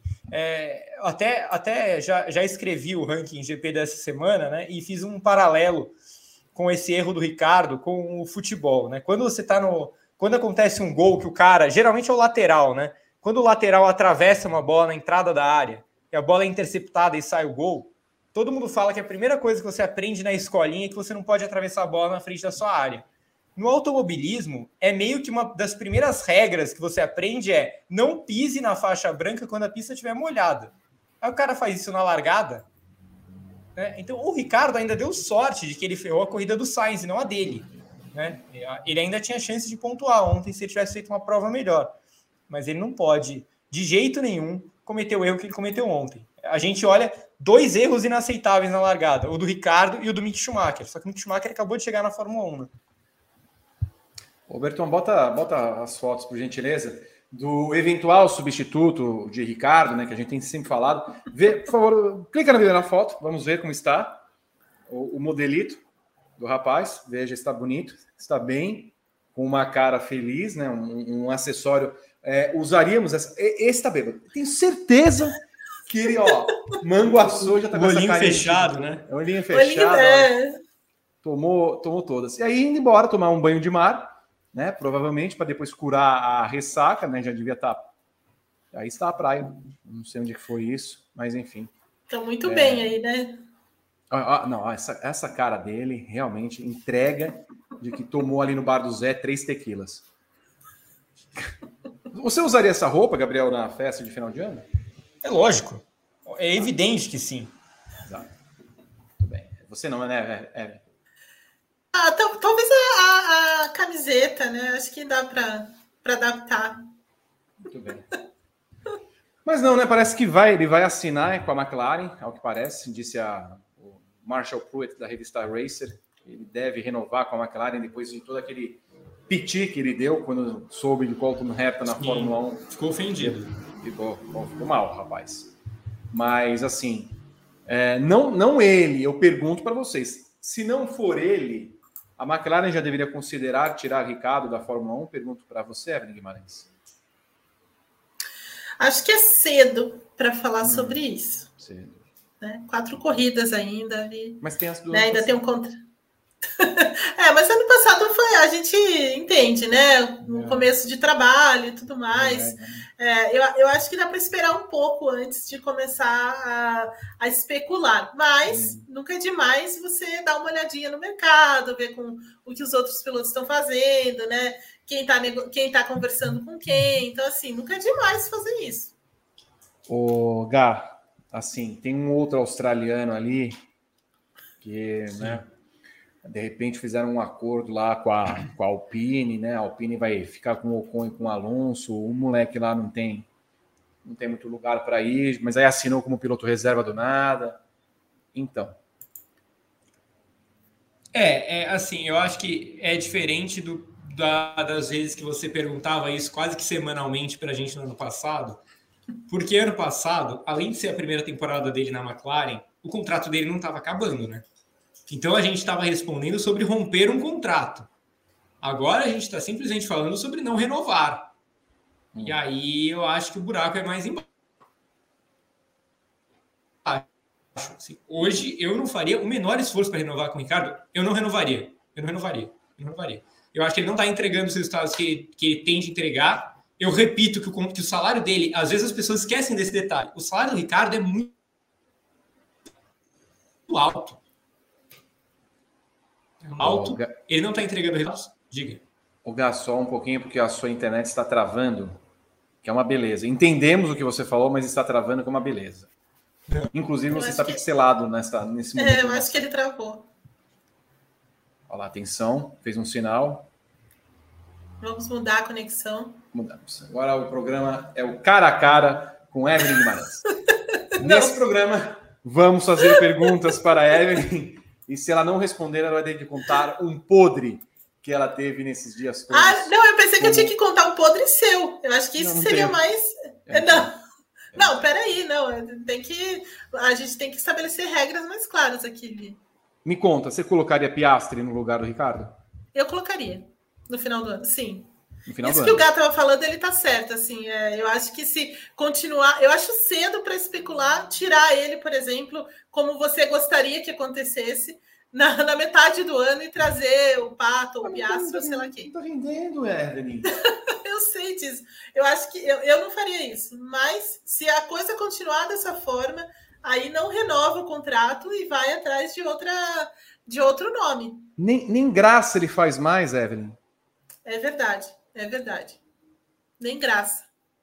Mas é que a vida não tá fácil também, né? Covid no começo do ano, perdeu os, os testes, né? É, né? A equipe tá, demorou um pouco para engrenar, teve esse, teve esse, é, esse vexame aí no, no, começo da corrida, porque o que o Gá falou tá certo, né? É, um cara como ele não pode cometer o erro que ele cometeu, né? Não dá, naquela largada, daquela forma, não, não tem como.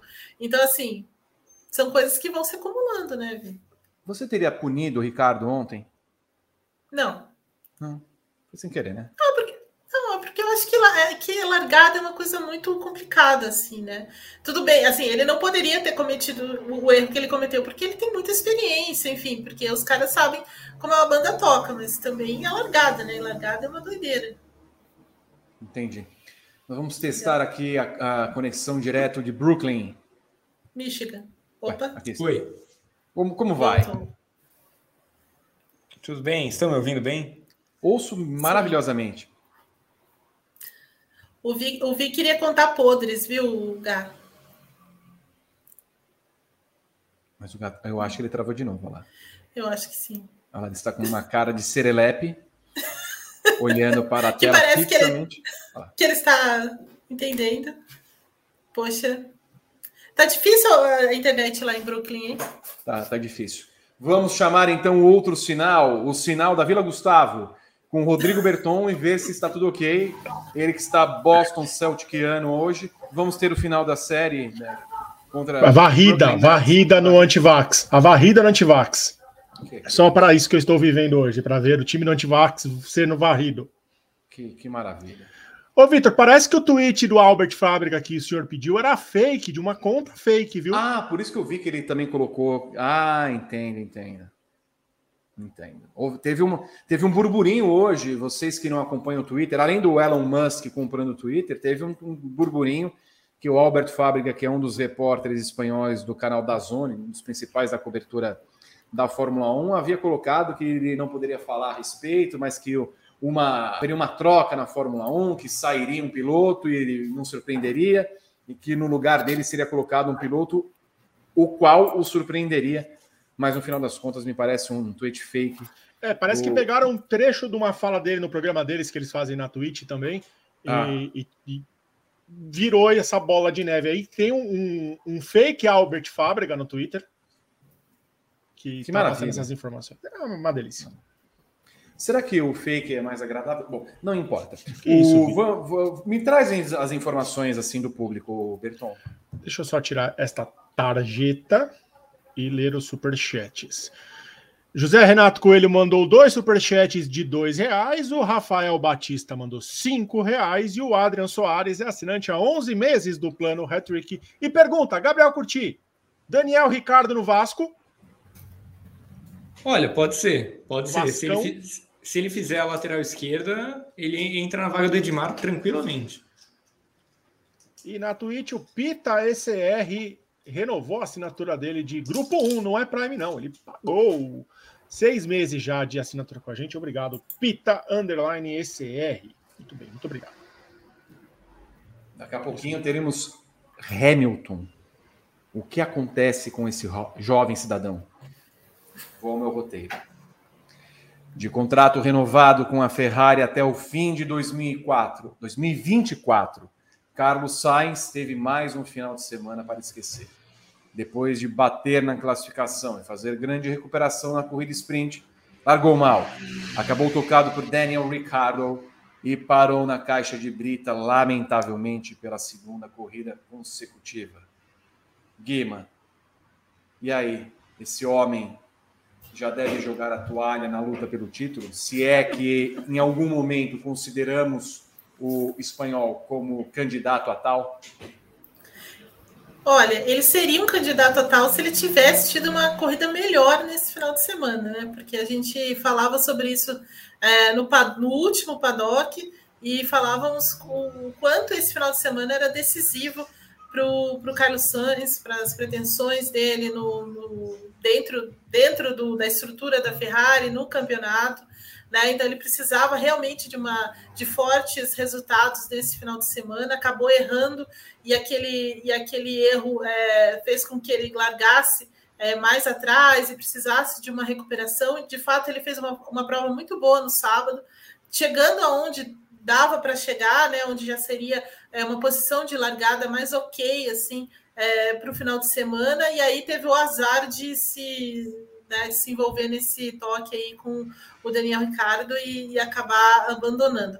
Certamente é, vai passar dias ruins, né, noites ruins aí, até é, digerir tudo isso, porque é um, é um revés grande, né? É um revés muito grande, mas assim, é menor do que. Porque assim, ele teve o azar a falta de sorte né, nessa, nessa largada, mas ao mesmo tempo a Ferrari também não teve um final de semana muito bom, né? Então, no final das contas, acaba diluindo dentro desse final de semana ruim aí. Então, de, por, um, por um lado, é uma sorte do, do Carlos Sainz o que aconteceu é, em geral, porque tira um pouco, é, o tira desse holofote, né? Então, assim, ele não é o cara que a imprensa, que a, a, a própria Ferrari vai pegar no pé daqui até Miami, né? Mas certamente tem mais pressão para as próximas corridas. É, fica, fica na, na, fica tem um déficit grande aí para o Leclerc. Em algum momento as coisas vão começar a ficar mais claras dentro da Ferrari, né? Não acho que isso vai acontecer imediatamente. É, ainda acho que o Matia Binotto vai ter mais paciência, vai ser mais tolerante do que se fossem do que se fossem outros chefes é, na Ferrari, acho que ele confia muito no, no, no Sainz e o, a renovação do contrato é uma prova disso. Então, acho que nesse momento o Sainz ainda está resguardado, mas assim, ele em algum momento ele tem que começar a responder. Assim, luta pelo título mesmo, eu não acredito mais. É, mas a posição dele dentro da Ferrari ainda tem como ele se recuperar. Falamos na etapa passada, Gabriel, que seria meio que um tudo ou nada para o Sainz nessa.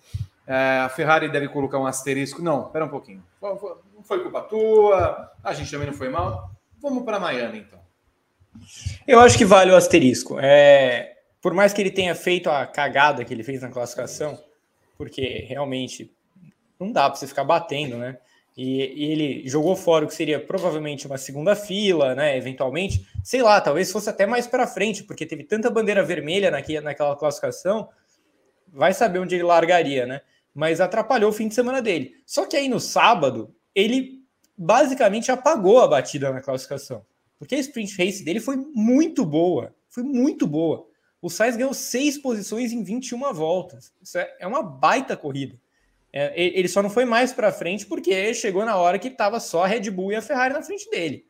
Mas o que ele fez no sábado foi excelente.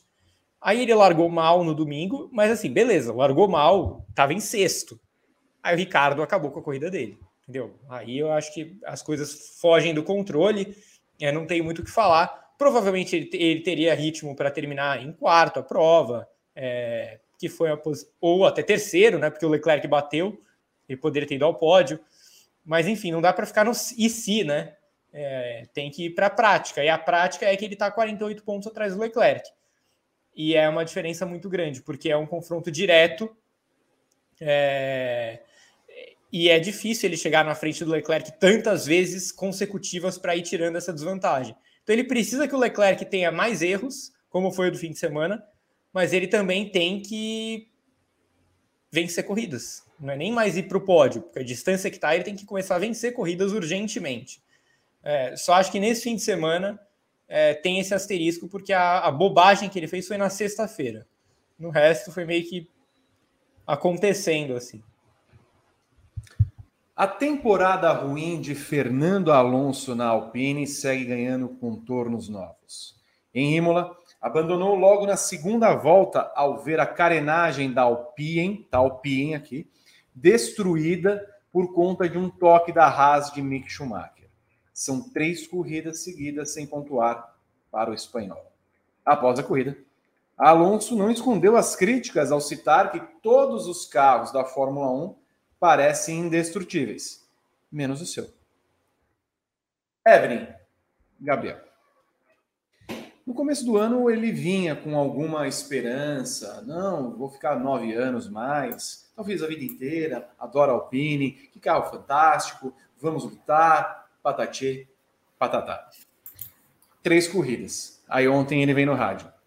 Mas não dá para continuar. E aí o carro destruído na lateral assim. E olha que o toque nem foi lá essas coisas de fato. Parece que é um carro feito de papelão, né? Ah, vamos diminuir o peso aqui, vamos colocar um papelãozinho aqui, um jornal, amassa, faz um barro, faz pau a pique, um carro de pau a pique e vai. Até quando vai durar a paciência do Alonso com a Alpine, Evelyn? Pois é, pois é. é. Eu também me pergunto isso, mas é, e o pior de tudo, né? Toda a atualização, a grande atualização que a Alpine fez para o final de semana foi aí, né? Nesse carro, e bem exatamente aí onde o, onde o, Schumacher teve né, o, a, a delicadeza de bater. É, porque a, a, Alpine também está trabalhando muito com essa questão do, do, do limite de peso e trouxe para essa prova é, um novo assoalho, uma coisa é, que, vem, que eles vêm é, assim trabalhando já há muito tempo, então é, principalmente ali na, na parte do fundo, né, na parte inferior ali do, do carro, para reduzir essa altura, para melhorar a velocidade, para melhorar também a questão do, dos kicks, então tudo isso estava no carro do Alonso, né? E, e não deu para eles fazerem quase nada, porque é, ele acabou saindo da, da corrida muito cedo. E não tinha como, como, como continuar, né? Porque imagina, com aquele buracão ali, é, motor, corria todo o risco, né? Motor e tudo mais, e para o saco ali. Então, assim, É, mas ele queria, né? Ele queria muito continuar, mas não rolou. O motor tá tudo é, bem também com a Alpine, Evelyn, não teria problema nenhum. Não, é. Então, assim, tem muitos problemas, né? A Alpine tem, tem problemas de confiabilidade, tem problemas é, também de acerto, enfim, tem várias coisas, embora o carro seja muito rápido mesmo.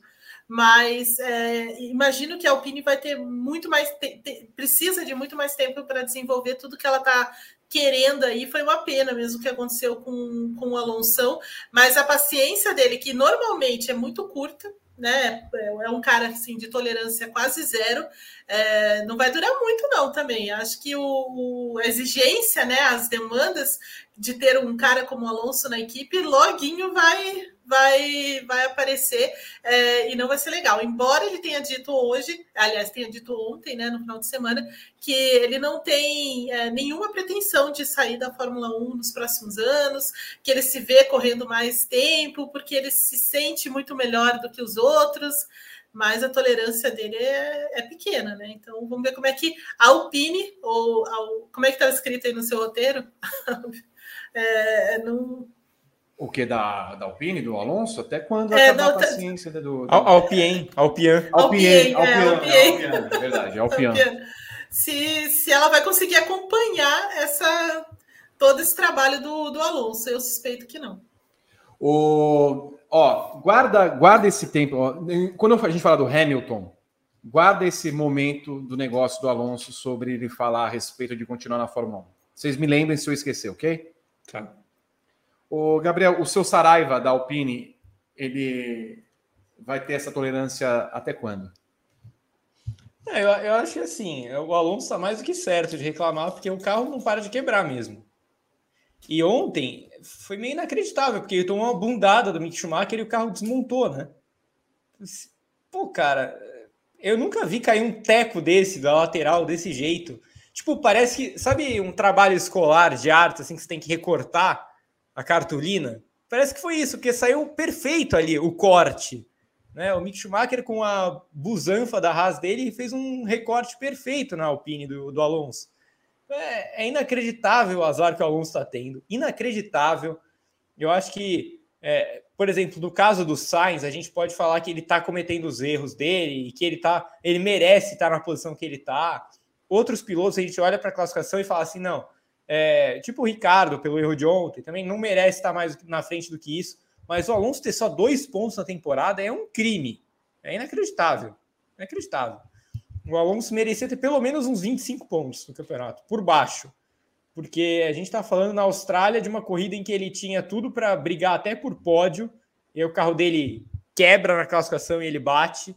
É, aí o carro dele Aí na corrida ele está de novo brigando pelo top 5, entra um safety car na hora errada, ele termina em 17. O carro dele quebra na Arábia Saudita quando ele estava nos pontos. Ontem o carro dele foi albarroado quando ele certamente faria pontos. É, muito azar, muito azar. E o carro realmente quebra mais do que os outros. É, eu não sei até quando vai a paciência do Alonso, sinceramente, mas eu acho que do lado da, da, da Alpine não tem nem o que falar, é só falar sim, senhor, perdoa, senhor, porque é, o, o, Alonso é bicampeão do mundo, né? O, o, eu gosto sempre de falar que o Alonso basicamente fundou a Alpine. Então, ele, eles devem a, a história inteira deles na Fórmula 1 praticamente ao Alonso. Muito bem. Lembrando que se chegarmos a mil likes nesse programa, nós teremos time extended em twitch.tv barra grande prêmio. Então, dê o seu like aqui no Twitter. Ah, no Twitter, eu tô com o Twitter na cabeça hoje. Eu, eu, tô saindo do Twitter, não aguento mais. Dê o seu like aqui no YouTube para a gente chegar a mil likes e fazermos time extended do nosso delicioso Paddock GP. Porque vem aqui agora, nesse momento, o que vocês estavam esperando. As pessoas é, acaloradas para falar de Lewis Hamilton e do que aconteceu nesse final de semana no GP da Emília-Romanha, um dos piores domingos da Fórmula 1 em que ele teve em toda a história. Após a eliminação no Q2 da classificação, ele não conseguiu escalar o grid como o companheiro de equipe George Russell e amargou apenas a 13ª colocação no domingo, preso atrás de Pierre Gasly, cujos traços nadegais ele conhece muito bem, porque viu praticamente toda a corrida. Em entrevista após a prova, O heptacampeão afirmou que o desempenho em Imola foi para tirar qualquer dúvida de que a Mercedes não tem chance de brigar por títulos em 2022. Primeiro de tudo, eu pergunto para Evelyn Guimarães. W13 e Hamilton são como água e óleo? Se o Hamilton Marco falou que o carro não casava com Verstappen, esse carro da Mercedes é, é pior que um divórcio, Evelyn? É, acho que está sendo tá, tá difícil para o Hamilton se acostumar é, e se adaptar a esse carro, sim. Acho que é um carro muito extremo também é, e que tem características muito próprias, né, muito diferentes do que eles vinham é, tendo. Mas teve uma pessoa que escreveu no Twitter, na, na corrida, que eu achei ótimo. Ela escreveu assim: Tenho saudades da Mercedes preta. Eu acho que eles também. acho que eles também têm muita, muita saudade da Mercedes Preta. É, mas é isso, acho que é, assim, eu, eu, vejo muito essa questão da, da, adaptação, de você entender aonde precisa é, ou o que precisa fazer, sabe? Então, assim, mas é por puro fa é, falta de dados, assim. É, outro, é, outro, dia eu estava pensando sobre isso, porque você tem um, regulamentos muito é, muito iguais né, nos últimos anos, que mudavam muita, muita, muita pouca coisa. Então, você carrega todo um, todos os dados, tudo que você pode fazer. Então, de repente, assim, por exemplo, você chega numa, numa pista em que a temperatura está muito mais baixa do que você esperava, ou o asfalto está menos abrasivo ou mais abrasivo do que você queria.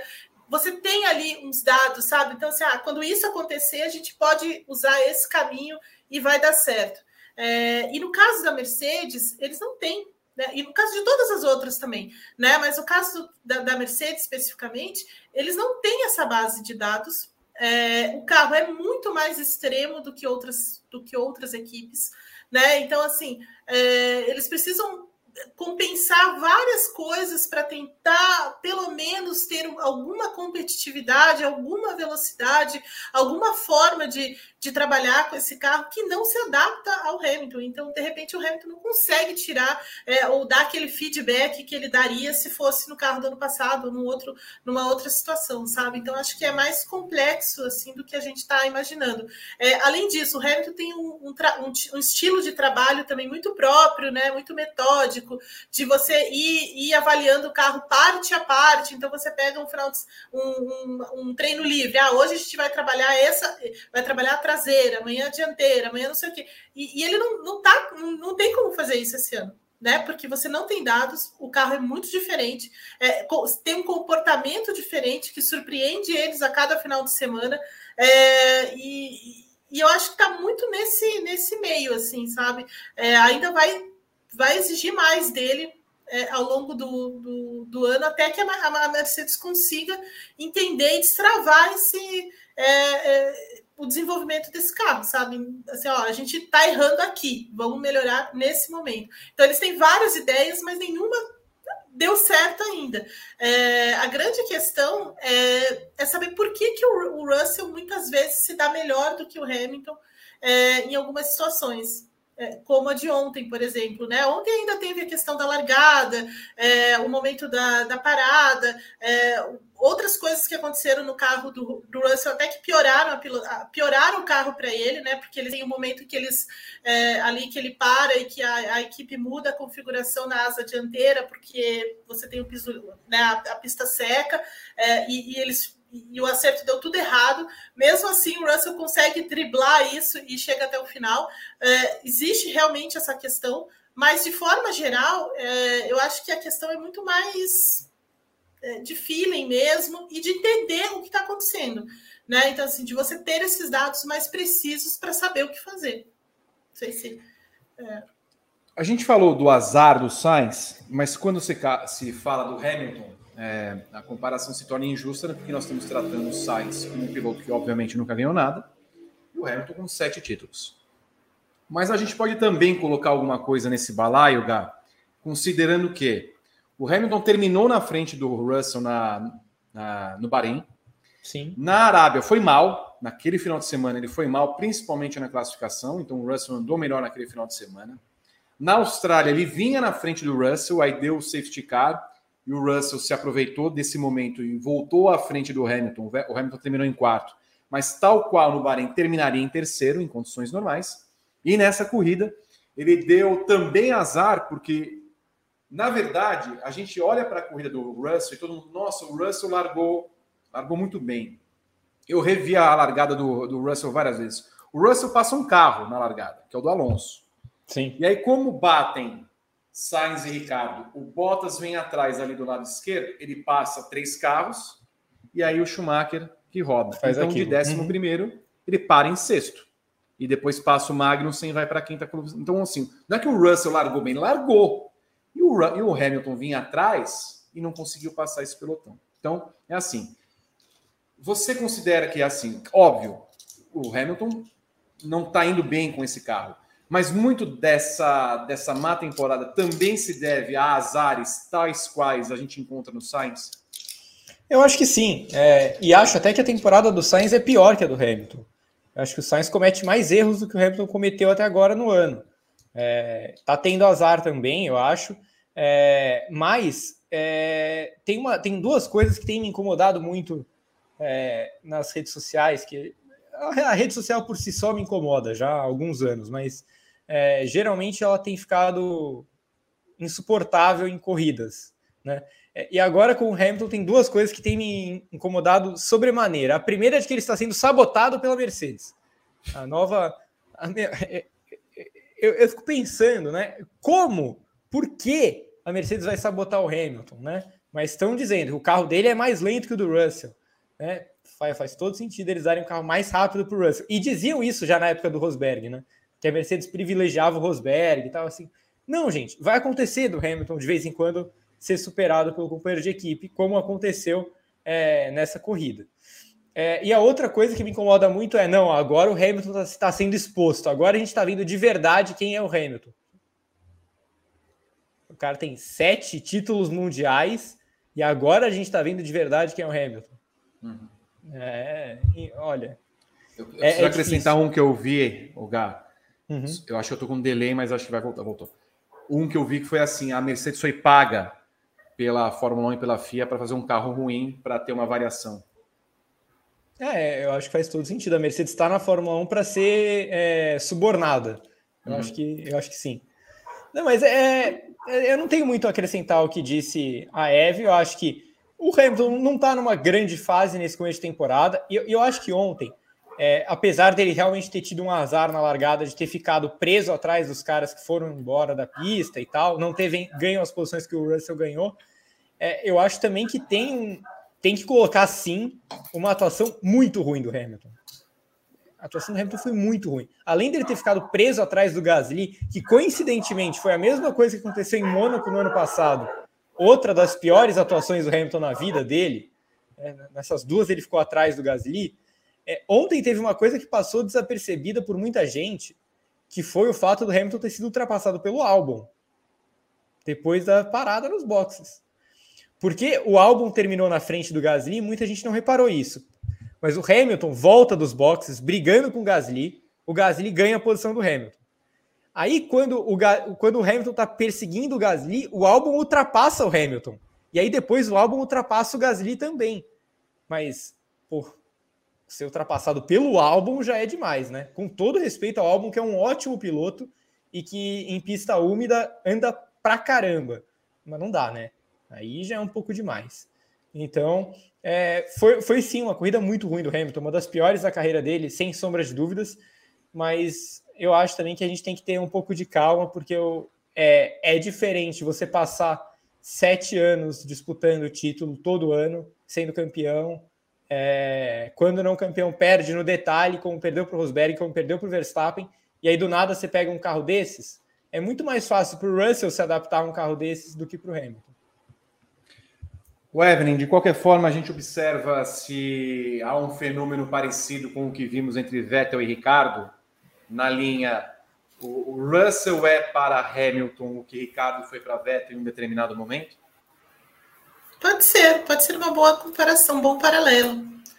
Pode ser sim, é, numa mudança grande de regulamento, é, no momento em que é, né, o próprio regulamento corta um pouco daquele, é, daquela forma que você trabalha, que você está acostumado a trabalhar, é, muda algumas. É, eu, eu, lembro que muita gente falava que naquela, naquela mudança é, a forma do, do, de pilotagem do carro mudou demais daquilo que o, o Vettel gostava e ele demorou para se adaptar, demorou para se adaptar alguns elementos que a equipe teve que é, trazer para aquele carro por conta do regulamento, e talvez seja uma coisa que esteja acontecendo na, na Mercedes também. Talvez daqui a algum tempo a gente vá descobrir isso, né? Mas é, é um bom paralelo. Isso que o, o Gá falou também é, é, vai muito nessa linha, né? De que talvez seja mais fácil para o Russell, é, que tem menos, menos bagagem trazendo da nenhuma bagagem trazendo da Mercedes, né? E uma, e uma bagagem limitada trazendo da, da Williams,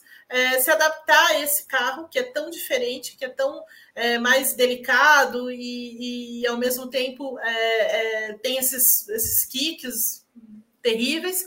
Ele até reclamou né, de dor, teve muita dor nas costas e tudo por causa disso. É, então talvez esteja aí a chave para esse, esse desempenho do, do Hamilton. E é, é o paralelo que pode ser feito. Que tal, Gá? Podemos fazer essa comparação ou é um exagero nesse momento? Eu acho, eu acho um bom paralelo, porque é, o Ricardo tava. O Ricardo teve uma situação parecida com a que o Russell está tendo, porque o Ricardo andava, na época, a Toro Rosso era muito ruim. Sim, era tipo Williams do, do Russell, a última Williams, não as outras Williams que ele pegou que eram horrorosas, mas a última Williams que o Russell teve, que já era um pouco mais competitiva, era do nível da Toro Rosso que o Ricardo andava, que, era um carro bem ruim. Então o Ricardo chega na Red Bull e pega uma Red Bull que na época era bem mais ou menos, ele consegue meio que se adaptar rapidamente. Tipo, parece que ele não. Ele só teve um carro melhor, mas ele não pegou um carro campeão de cara. Né? Eu acho que o Russell teria um impacto muito maior na vida dele se ele pegasse um carro campeão de cara. Eu não sei se ele conseguiria entregar os resultados que ele está entregando. É, e acho que é justa a comparação, porque o Vettel pós-Ricardo ele ainda consegue melhorar. Ele ainda consegue ter resultados na Ferrari. Né? Não, é, não é o que ele esperava, óbvio, porque ele não foi campeão do mundo. Mas o Vettel se recupera pós-perda do Ricardo. Se o Hamilton perder para o Russell esse ano, pode acontecer. É, eu acho que o Hamilton também tem condição de, de, de se recuperar e ter outras boas temporadas. O que é diferente do Leclerc para o Vettel. Aí eu acho que já seria uma outra comparação e seria injusta. Porque aí, quando o Leclerc chega para enfrentar o Vettel, o Vettel começa a estar num período de descendente claro. Né? É... O, o Hamilton não está. E tem a questão desse carro, né? Quando termina a corrida, Evelyn, né? O Toto Wolff logo vem ao rádio para dizer Desculpa, Hamilton, olha, esse carro é inguiável, é uma bomba, é um terror, é um molotov. É, a gente precisa dar um carro decente para você guiar, porque a corrida foi péssima. Tem alguma solução esse carro, Evelyn? Eu acho que tem, eu acho que tem uma solução. É, eu imagino que a, todo o trabalho que a, que a Mercedes tenha feito de simulador e, túnel de vento e outras soluções tem alguma tem alguma algum fundamento, né? Acho que é, tem muitas muitas questões inovadoras no carro ainda é, e que precisa ser, ser desenvolvido e que não deu tempo, né? Eu acho que precisa de mais tempo para desenvolver, porque toda coisa que é muito extrema, muito diferente, ela precisa realmente é, de você investir naquilo é, e entender o que está acontecendo, né? É, essa questão dos kicks é, é, uma questão de difícil solução, tanto que pouca gente conseguiu é, não neutralizar, mas reduzir, né, que é o caso da McLaren, o caso da Red Bull, por exemplo, mas a Ferrari não conseguiu, né, e outras equipes também não. É, então, assim, é uma coisa que é inerente ao, ao, ao, regulamento, mas que no caso da Mercedes, por causa é, do fundo do carro, ele é um pouco mais intenso, ele é um pouco mais acentuado. Então, imagino que a, todo o trabalho que a Mercedes esteja fazendo nesse momento é tentar entender esse fundo do carro, esse desenho, é, a passagem do ar ali por baixo, o que, como você otimizar isso, como você mudar a, a, o desenho, o que fazer para melhorar essa, essa questão dos kicks, que para mim é, é, o pior, é, é o, o, problema maior da, da, da Mercedes, porque ela não consegue controlar né? E ela sofre em, nas retas, ela sofre é, em saídas de curva, ela sofre na freada, então assim, ela, ela tem muito mais, é, ele afeta muito mais o desempenho geral do carro do que em outras equipes. Né? É muito parecido, por exemplo, com o que acontece na AlphaTauri também, é, em outras equipes, é, que só que não com a mesma intensidade. Né? Eu acho que ainda tem solução esse carro da Mercedes, mas vai demandar mais tempo ainda deles e mais é, se debruçar mesmo é, nesse, nesse sentido. Né? Que tal, Gá? Essa bomba pode ser resolvida? É, é, pode, pode porque a Mercedes ela tem um histórico de recuperações durante temporadas temporada 2021 está bem fresca na nossa memória, né? Que é óbvio, não era uma recuperação tão difícil quanto a dessa. Não tinha a Ferrari também como um outro elemento, era só a Red Bull, só, entre muitas aspas, mas era só a Red Bull. É, mas a Mercedes se recuperou, ela deu a volta por cima. E eu acho que a Mercedes pode se recuperar também esse ano. É, agora, tem que ver como vai chegar essa, esse pacote parrudo de atualizações que eles vão trazer é, se isso vai resolver o, o problema dos kicks. Eu acho que sem resolver esse problema, vai ser muito difícil melhorar. Né? Porque, por mais que a Ferrari kick pra caramba e seja um ótimo carro, eu acho que só a Ferrari kicka muito e consegue ser um ótimo carro. As outras não vão conseguir. Acho que para as outras conseguirem evoluir, elas vão precisar ter um carro mais passando mais lisinho na, na, nas retas, como, como é a Red Bull e como é a McLaren a gente tem falado da evolução da McLaren, a McLaren quica muito menos do que as rivais. Então, para a Mercedes, me parece óbvio que se esse carro continuar quicando desse jeito, ele não vai melhorar. Então, pode, pode trazer a atualização que for. Se não resolver esse problema, o campeonato já era. Mas eu acho que a Mercedes tem solução e, e principalmente por pós-férias. Ou seja, eu acho que a Mercedes está fora da briga pelo título, mas ela pode terminar a temporada em alta. O Rodrigo Berton vai vir aqui para trazer os comentários que vocês estão fazendo nas redes sociais, aqui no YouTube e na Twitch. Só agradecer, Vitor, a todo mundo que mandou super chats para a gente hoje. Não temos mais novas mensagens, além das que eu já li. E as regras do super chat do Paddock GP do briefing estão na descrição. Mudaram as regras. O pessoal do Perseguinte não está lendo todas as mensagens para dar ritmo no programa. Então, as regras estão na descrição do vídeo para todo mundo é, não ficar perdido, Vitor. É isso. Agradecer a todo mundo.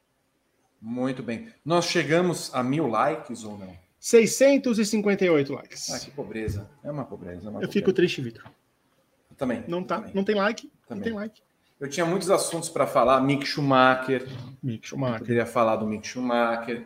A gente podia falar sobre a FIA, se em algum momento ela vai interferir, porque o próprio Russell falou assim: ó, terminei com dor nas costas. E aí, vamos, vamos, vamos acabar com essa porcaria de por, de porpoising, de kicks, o que, que nós vamos fazer e tal. Não, muitos Dá assuntos. para falar do Vettel. do Vettel É, também, é. da Aston Martin, mas as pessoas não colaboram, Berton. Não dão like, Vitor. Quase duas horas de programa, Vitor. E o pessoal, só 680 likes. Mesmo a gente pedindo agora, só subiu 30 likes. Gabriel, um me absurdo, fala- viu, Vi? É um absurdo, Eve, é um absurdo. A Eve já vai falar sobre o WGP. Eu pergunto para o Gabriel se nós já temos o tema da semana do Padocast. Ou se temos. Temos e temos muito até. É, Quinta-feira, então, o Padocast entrando no seu agregador favorito, via Central 3. É, vamos fazer um face a face de Leclerc e Verstappen. É, os pontos fortes e fracos de cada um nessa briga pelo título. É, qualidades, desvantagens, carros, equipes, eles próprios, experiência, juventude, que no caso os dois têm. É, mas enfim, vamos debater esses pontos. Estou com Gabriel Carvalho, estarei, né? Porque vamos gravar amanhã. Estarei com Gabriel Carvalho e JP Nascimento. Que maravilha. Aí está Leclerc Verstappen, os pontos fortes e fracos na briga da Fórmula 1 2022, quinta-feira, nos melhores agregadores e também no Grande Prêmio 2, em vídeo você acompanha.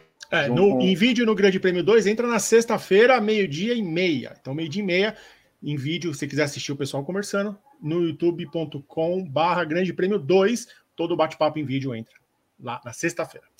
Ô, Evelyn, nós teremos WGP essa semana? Com certeza, com certeza teremos, teremos WGP. Eu, Juliana Tesser, Ana Paula Cerveira e Luana Marino Falaremos também da Fórmula 1, mas o que vem por aí no final de semana, né? MotoGP, Indy, Fórmula E. Tem um final de semana cheio pela frente. Ah, que gostoso. Graças a Deus não tem Fórmula 1. mas o resto tem tudo. Que horas? A uma da tarde na quinta-feira. Aonde? No canal 1 do Grande Prêmio, aqui mesmo. Muito bem. Não percam, portanto, ao vivo o programa das meninas WGP. Teremos, portanto, também na quinta-feira, Padocast com edição inédita. Na quarta-feira nós teremos o TTGP com Pedro Henrique Marum, Renato Ribeiro, João Pedro Nascimento e Guilherme Bloise. No final de semana nós não teremos briefing porque não tem Fórmula 1, mas teremos muito ah. conteúdo. Teremos muito conteúdo aqui nos canais Grande Prêmio, tanto no YouTube quanto na Twitch, quanto no Instagram, todas as redes sociais para você é, acompanhar a cobertura do final de semana. Algo mais, Evelyn Guimarães? Não, por enquanto não. Só quero esperar mesmo para ver a marina que eles vão construir lá em Miami nessa semana. É o que eu quero ver nessa semana. O Gabriel Carvalho manda aqui só se for a Marina Lima. Boa, boa essa, Gabriel. É verdade, é verdade. Gabriel Carvalho, algo mais? Eu sou o Curtita. Ô, perdão, é outro Gabriel, Gabriel. o Gabriel Carvalho. o Vitor tá ruim com o nome desde ontem. Desde ontem. O Vitor para, para com isso. O... Renato Ribeiro. Gabriel Curti, temos algo mais?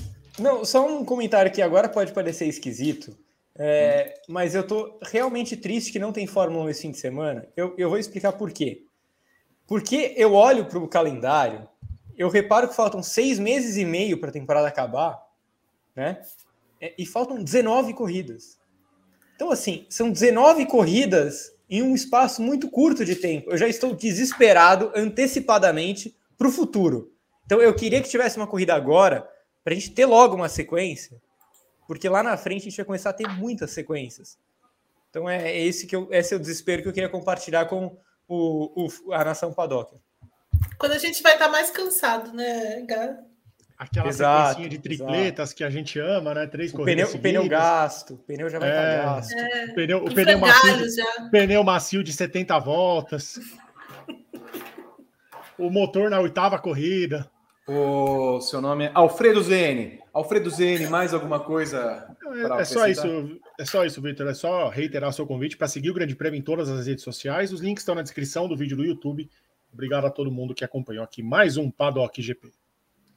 Você acompanhou o Paddock GP aqui comigo, Vitor Martins, com Evelyn Guimarães, Gabriel Curti e Rodrigo Berton. Esperamos vocês na segunda-feira que vem, às 18h50, horário de Brasília, GMT-3, para mais uma edição desta maravilhosa mesa redonda. E espero que vocês tragam os likes suficientes para que tenhamos time extended na semana que vem. Beijo, Evelyn, Gabriel, Rodrigo Berton, vocês todos que acompanharam o Paddock. Até a semana que vem. Tchau.